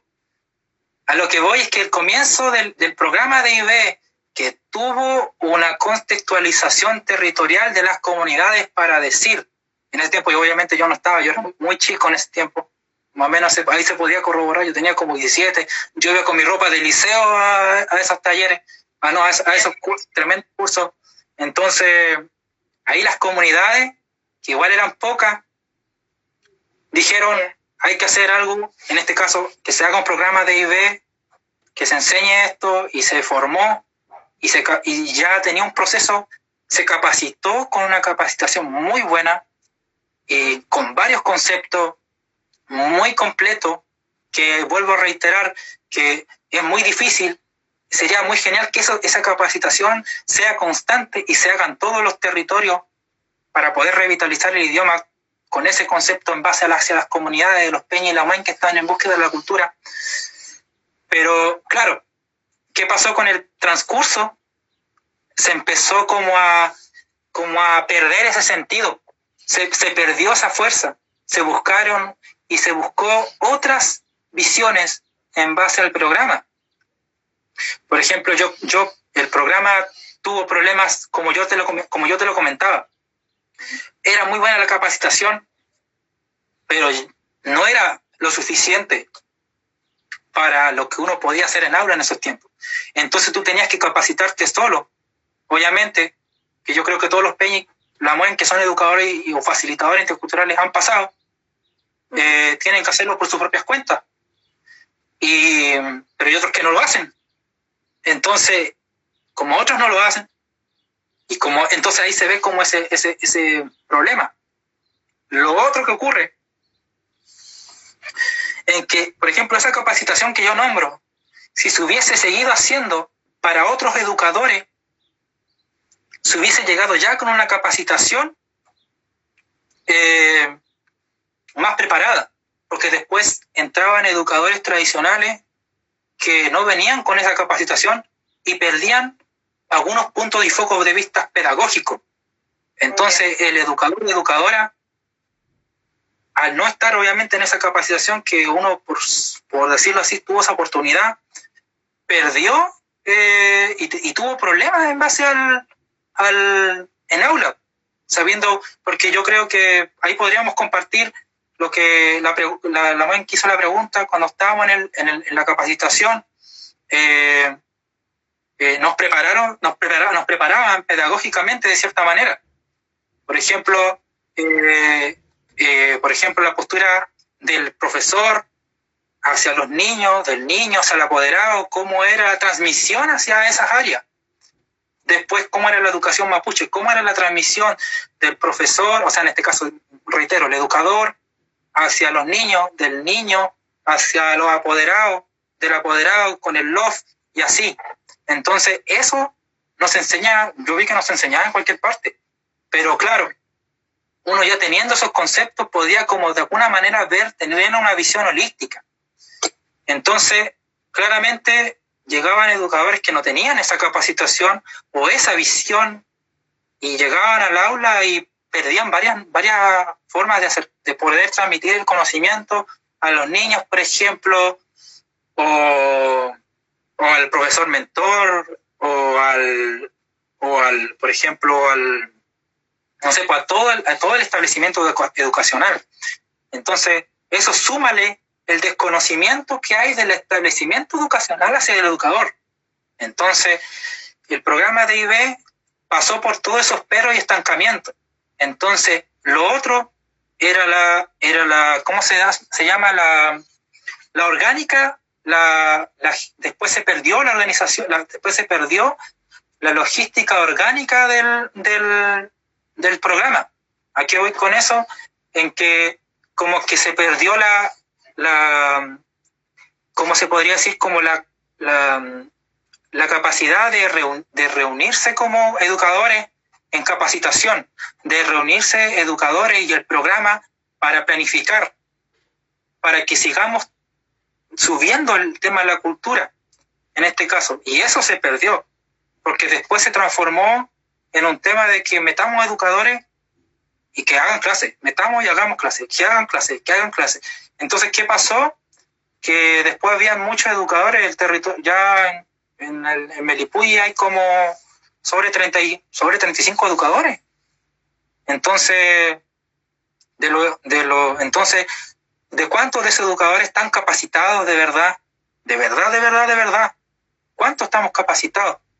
¿Cuántos realmente estamos realmente capacitados? Entonces el programa perdió esa fuerza. perdió esa fuerza en base al, al, programa de IB. Y, y claramente, eh, ya con el tiempo, em, ya se, se, se fue eso. Entonces, ¿qué pasó ahí? Que nunca hasta ahora, yo de los años que llevo trabajando, con suerte habremos hecho cuatro, a reventar cinco reuniones, mm. a reventar. Nunca nos reuníamos, nunca teníamos la oportunidad. Yo una vez, me acuerdo que tuve que obligar para que se haga Chafturno, yo me acuerdo que tenía 20, 21 años, si no me equivoco, 20 años, para que se haga una reunión y se hizo, para que hablemos cosas. Entonces, yo creo que los Peña y la que son educadores, se acordarán, y así, de repente hubo otro Peña y la que también y tuvo que levantar una, tuvo que decir que se haga una reunión.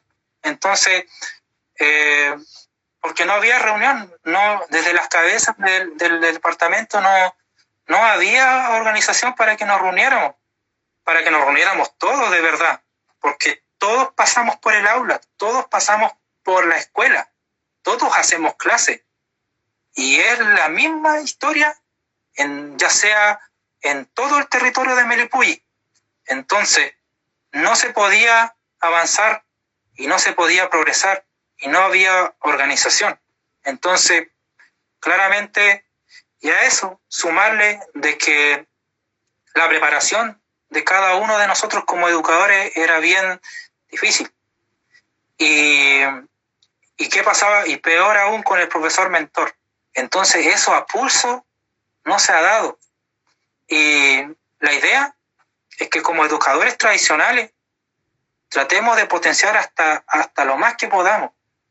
Porque eh, al principio yo recuerdo que, claro, al principio, como no había conocimientos del idioma, eh, uno decía, ¿qué voy a enseñar? enseña conocimiento, pero ¿qué conocimiento puedo enseñar? Y claro, yo me acuerdo que en ese momento nos dieron varias ideas, nos dieron herramientas y facilidades. O sea, tratar de crear herramientas y facilidades para aplicarlo en el aula. Entonces, claro, ahí como que, pa, me da una idea, pa, podemos buscar esta área, pa, por ejemplo, no sé, pues el área de la música, el área del, del de, de, los cuentos, en este caso piano, EPEU, de ahí ya un área más, ¿cómo se llama? Eh, más de material didáctico, mm. más, de, eh, más del habla, más escrito. Entonces, te daban todo eso. Y, y claro, después con el tiempo, pero obviamente no nos podemos quedar con eso siempre. Tenemos que seguir potenciando más eso, a llegar al punto de que el niño o la niña en el aula tú ya le enseñas a decir frases, por ejemplo, a que diga frases, a que haga un chalín, por ejemplo, a que haga un chalín que tenga una cierta preparación, pero, pero claro, por otro lado están los planes y programas que te dan el, gobierno, pero uno tiene que adaptarlo. Y, y aún así, ¿y qué pasa con eso? Se forma un enredo de lo que se puede enseñar en el aula lo cual tampoco hay capacitación porque aquí tiene el territorio tiene una identidad, que es, el, que es la identidad que conversamos que para poder revitalizar. Y eso tampoco se ha fortalecido en el programa.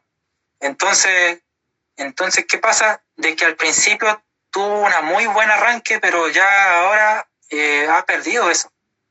Entonces, como, como territorio, en este caso Melipulli, en el caso del programa IB, está pasando ahora por una, supuestamente por ese tema, está pasando por esas, por esos temas en el área, en el área pedagógica.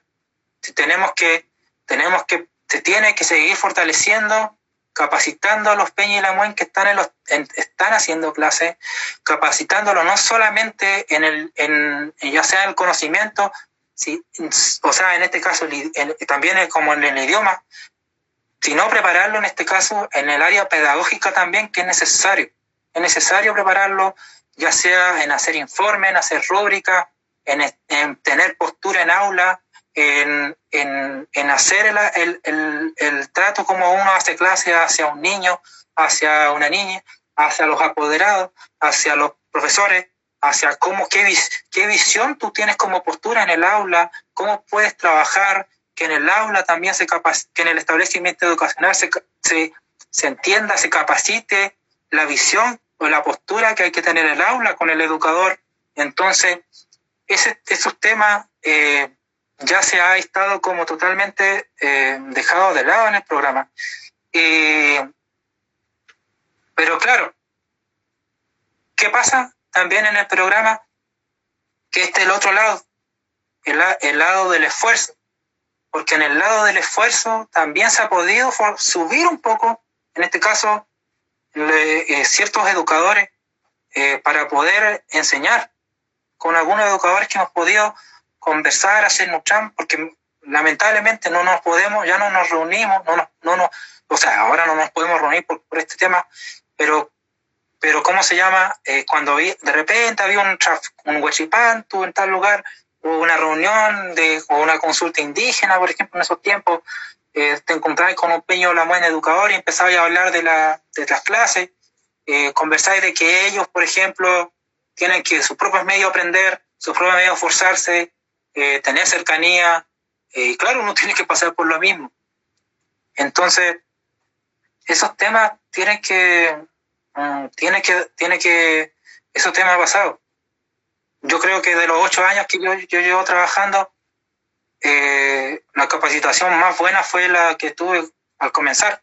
Después hubieron ciertas capacitaciones, ciertas capacitaciones que fueron, fueron como bien, bien poco, por decirlo así, porque te enseñaban una cosa de a poquitito y después otra cosa de a poquitito. Y era como que de repente te enseñaban esta cosita y ya, el educador tiene que quedarse con eso. Después otra cosita, no, el educador hay que recordar de que estamos en un, que hay que potenciar el área más importante que son los educadores tradicionales.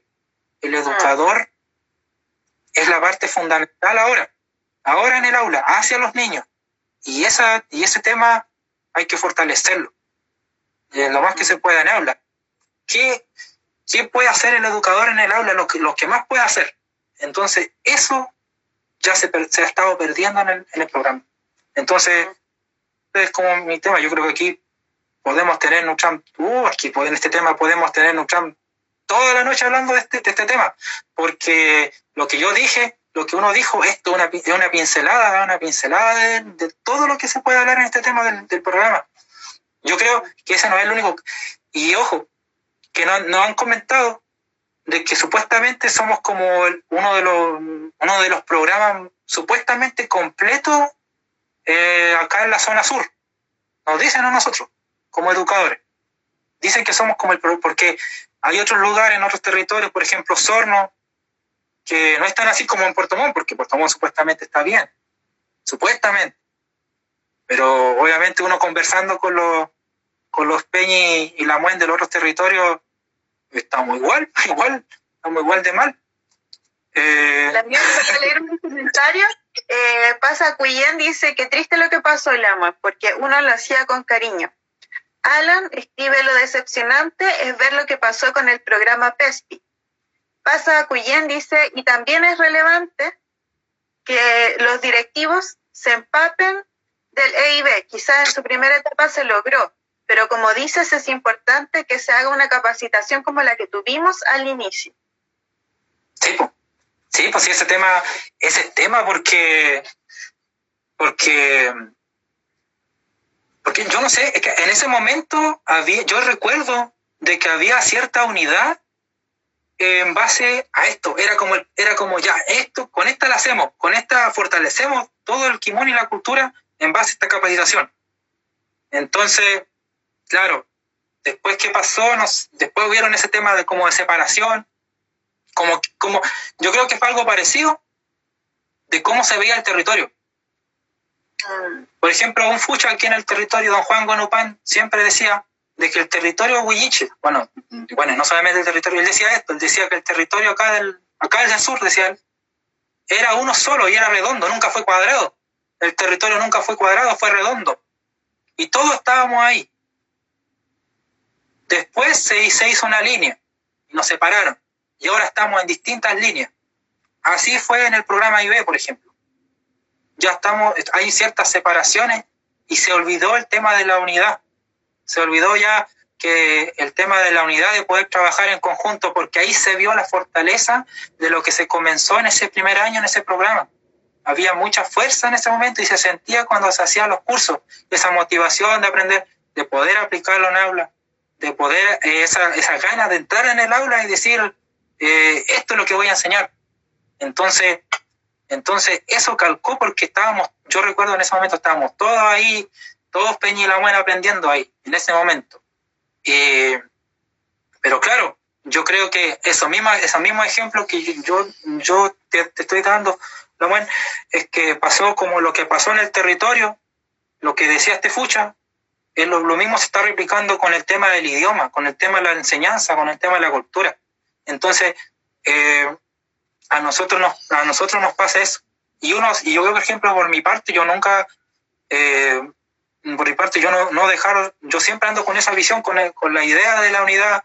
Por ejemplo, nosotros el internado lingüístico, eh, por ejemplo, pasa de que de repente hay un peñi que, y la UEN que andan peleados. Lamentablemente tienen que estar ahí porque los dos tienen que aprender tienen que aprender y nosotros y nosotros en el grupo lo, lo, incluimos porque se inscribieron, se motivaron a estar, pero lamentablemente no le puedo decir, mire, ese peñi porque le cayó mal a usted, no lo voy a echar, pues, yo lo tengo que dejar ahí porque cumple las normas, cumple todo lo que tiene que decir el internado. Entonces, claro, nosotros tratemos de expandir y de repente me dice, ¿cómo puede estar él si ese es Winca? Dice, ese no puede estar en ese internado ese Winca y no sabe nada que el Winca está aprendiendo más que el Peñi o la Lamuén, porque le pone más ganas, le pone más motivación. Entonces, entonces claro, entonces, ¿qué pasa? De que, de que se, hay que tener cierta, como cierta empatía supuestamente entre, entre todos, pues, para poder darle más fuerza. Y, y siendo más se puede aprender más, pues. siendo más, porque a veces, a veces uno cree que rema solo, pero hay otras peñas y la que están ahí, se, están, se están apoyando. Entonces, se tiene que seguir fortaleciendo eso. No tener esa envidia, por ejemplo, la envidia de, de, quién sabe más, quién sabe menos.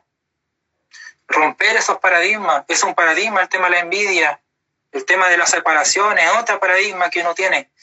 Y claro, y, y esas son cosas que lamentablemente en nuestra cultura tenemos que dejar de lado. O sea, eso ya está, eso ya es del pasado. Eso ya es del pasado el tema del, de, de tener esos pensamientos con el otro. Ah, es que este es más mapuche, el mapuchómetro, esas cosas. Este, este más, este más mapuche, tiene el pelo largo, no sé, o este, no sé, pues este es más moreno, o no sé, o ah, este es muy blanco, no cosas que no sirven, no, no, no tienen lógica. Y, y la idea es que prioricemos este, la cultura, prioricemos el idioma, prioricemos el chesungun, el mapuzungún, el territorio, la comunidad, la mochuya, el lof. Y decir, no sé, pues, yo sería, es bonito, por ejemplo, decir, claro, por ejemplo, un caso, el inglés es importante, pero el idioma mapuche es demasiado, es mucho, mucho más importante que el inglés, por ejemplo. Eso yo creo que ahí tenemos que hablar cosas serias, por ejemplo, en estos temas. Y es un ejemplo básico. Y ahí tenemos que saber cómo, cómo, cómo hablar esos temas. Y claro, por ejemplo, a eso hay que, hay que tenerle más, más sentido a ese tema, pero tenemos que estar en este caso. Se me da ¿Ah? vuelta. Rafa escribe, Utrica la Yaín como canta en Peñilbanco. claro, como la canción, como no hay que tenerse envidia, claro, mm. no hay que tenerse envidia en este caso en el, en el tema del, del, de la cultura, del idioma, del territorio. Yo tengo más tierra que tú, tú no tenés tierra. ejemplo, yo lucho por la tierra, yo lucho por la tierra, no sé, por, no sé, por cosas así. Y, pero pasa, pasa, por ejemplo, acá en el territorio pasa esto, pasa eso. Entonces, la idea es que hay que compartir, por ejemplo, uno puede aprender del peña, la más que está al lado. Entonces, entonces, y eso es lo otro, porque a veces la gente es egoísta. A veces hay peña y la buen que saben un poquito más y no le enseñan al que sabe menos. Por ejemplo, mm. eso pasa. Y no está bien tener ese, ese egoísmo de la cultura. Uno no tiene que ser egoísta. A veces uno está en la calle, conversa con alguien y entrega ciertas cosas. Por ejemplo, yo siempre, eh, de repente, bueno, yo siempre eh, tengo la oportunidad de descargar, o sea, de fotocopiar, eh, fotocopiar distintos archivos, cosas así. De repente a personas que necesitan vender se le pasa, un ejemplo, un, un escrito en Chesungun, por ejemplo, un diccionario, y se empieza a conversar un poco, por ejemplo, eso, o de repente de repente hay un peña que le cuesta hablar y quiere hablar contigo en el idioma, apoyás, por ejemplo. Esas cosas sirven. O de repente, si necesitas, si necesitas cierta información, tú, le, tú conversas con esa persona.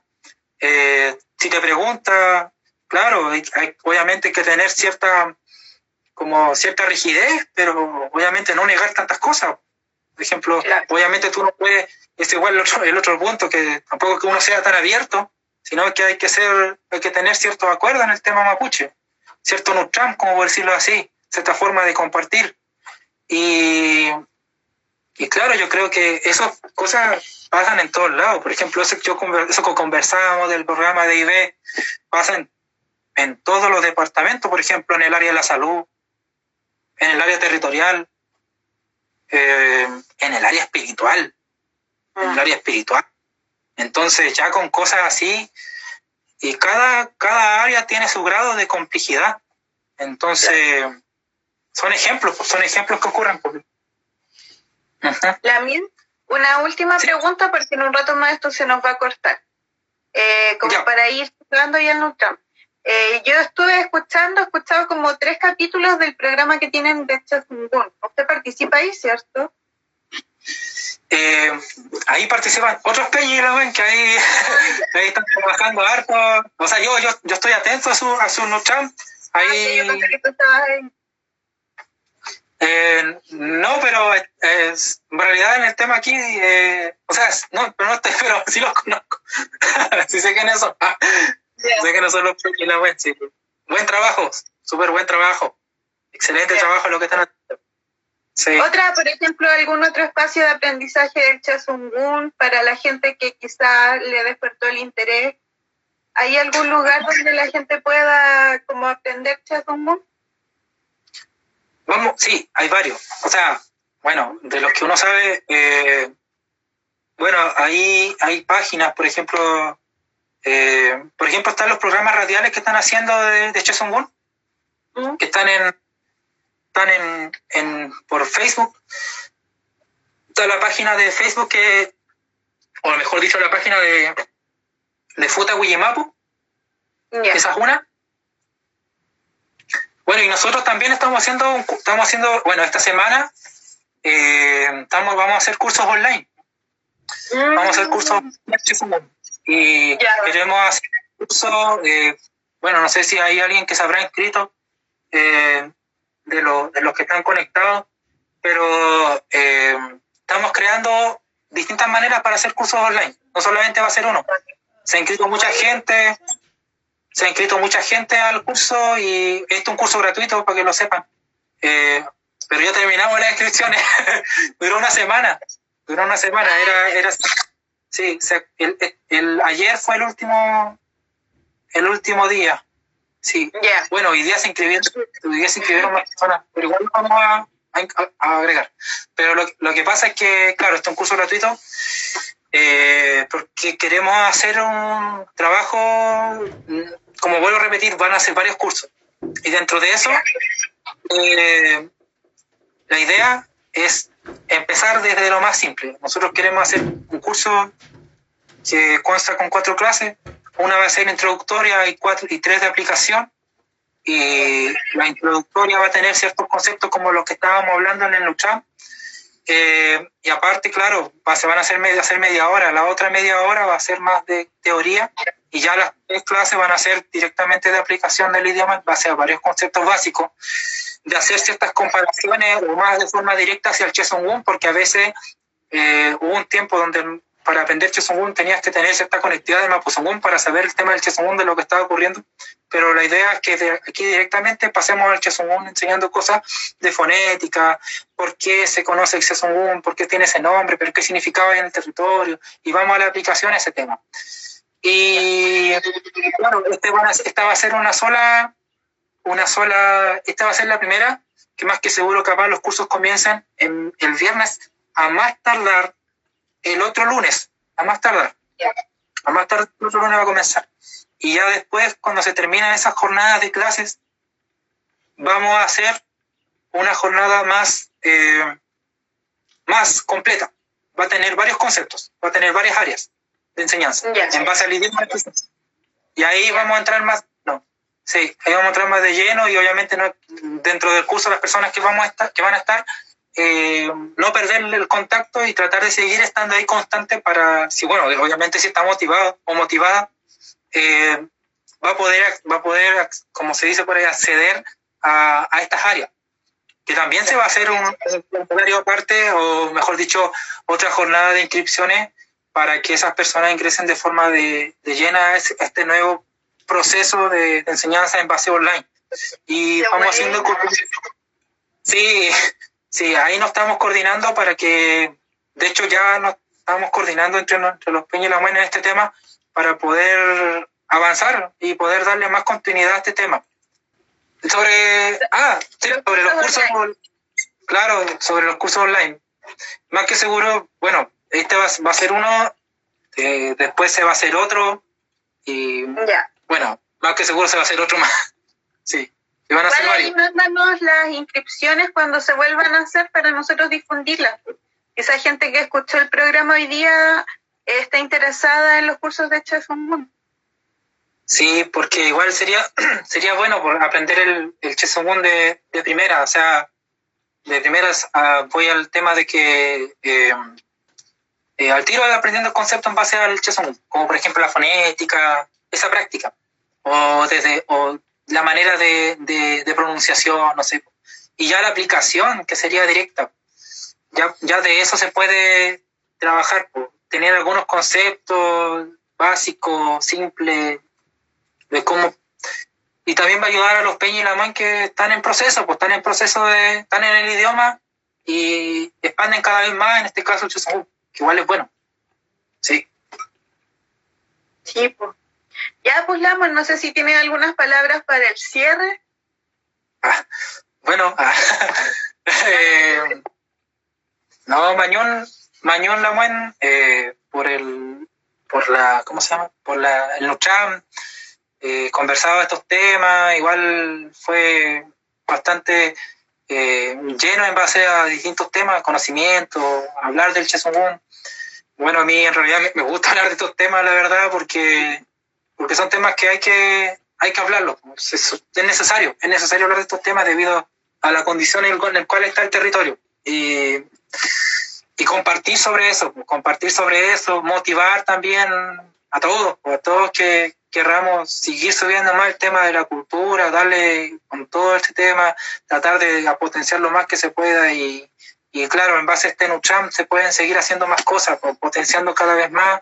Eh, agradecer también a los que están, eh, ¿cómo se llama?, eh, viendo y escuchando este, este, este Nucham, que igual es genial saber que, bueno, escuchan y ven, y, y eso, nada, bañón. Eh, léelo tú, Lamien, lo que escribe Martín, porque yo mi pronunciación ahí temblé. El Peña Martín.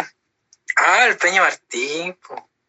Sí, pero no lo, no lo veo. Eh. Acá está. Dice, Futaku y Uy, no lo vi. A ver. Dice, bueno, gran trabajo tiene, compadre. se, se lleva, compadre. Eh, pero Pérez, a ver, aquí está. O sea, no lee la Mapudungún, sí, está en Mapudungún. Pues yo ah, lo leo por mi pronunciación, si lo entiendo. Otra, es que se me corren las palabras porque se sube, se baja. mi compadre, le aguanto le mica como FLA Quiñenan tú, peucu. Sí. Quiñenan tú, peucu. Claro. Ahí está. Peucule tu ayú. Ah, se va. No me deja. Fijar como. A ver. Ahí está. Lo tengo fijado. Sube. Sí, lo fijé. Sube. Ya. acusado y mi compadre. Le cuento le hay mi, caco me le hay mi. Quiñena tu peu, peucule tu ayu, hablé esa pandemia y se ríe el peña. Fentrele Moria.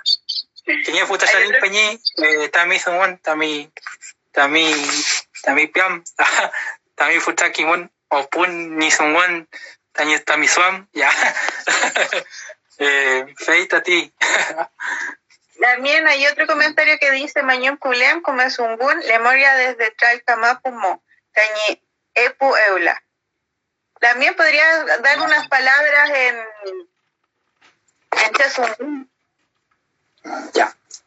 Eh, mai, mai, mari, mari, monku taimon, kiñe futa chalin, tapuse, upejin tun, kalamuentun, eh, fachima pumo, eh, melipuyi ta, ta mapu kai fi chaino itati eh, ta eh, Puerto Montt ta Piñelu eh, café mai ta mañon mañon tamon songon mañon mañon kole que fin ta tamon netram netram kai en ta fachante ola ta songon y come que no tram ta famo ta y mon kuta bupeña ka mon kuta pulamuen eh,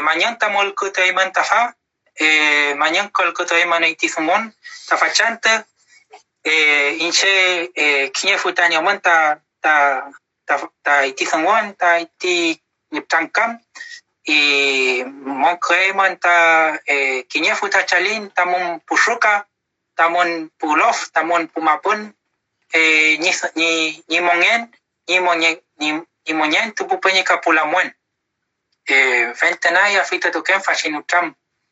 Eso, eso decirle eso. sí. Muchas gracias por compartir tu experiencia el Nutram. Todos agradecidos. Ojalá verte de nuevo en algún momento y ahí estaremos en conversaciones cuando pase toda esta cuestión igual. Sí, igual agradecido, ¿no? que, que cada vez se hagan más Nutram más aquí en este, en este Zoom. sí. ya, pues la muchacho. Ya, pues ya todos los compañeros que nos están escuchando, vamos a subir el capítulo a Evox. El del Byron no lo subimos porque se escuchaba muy bajito, así es que, pero este, este Neutram se escucha bien, así es que vamos a, a eso. Y el día miércoles vamos a estar conversando sobre, sobre dictadura, ya llegamos a golpe de Estado, así es que vamos a, vamos a estar con Philip eh, dialogando en torno al libro Las razones del IRCUM, eh, el capítulo 7 de las razones del IRCUM, que habla sobre el golpe de Estado, entonces ya tenemos por ahí algunos invitados más adelante que nos van a acompañar para hablar sobre la temática de, de dictadura. Se nos viene dictadura y ya en algún minuto llegaremos al movimiento mapuche contemporáneo. ya hablamos, estaremos ahí al habla. Un abrazo grande, Peucayal. Ya, Peucayal, Peucayal.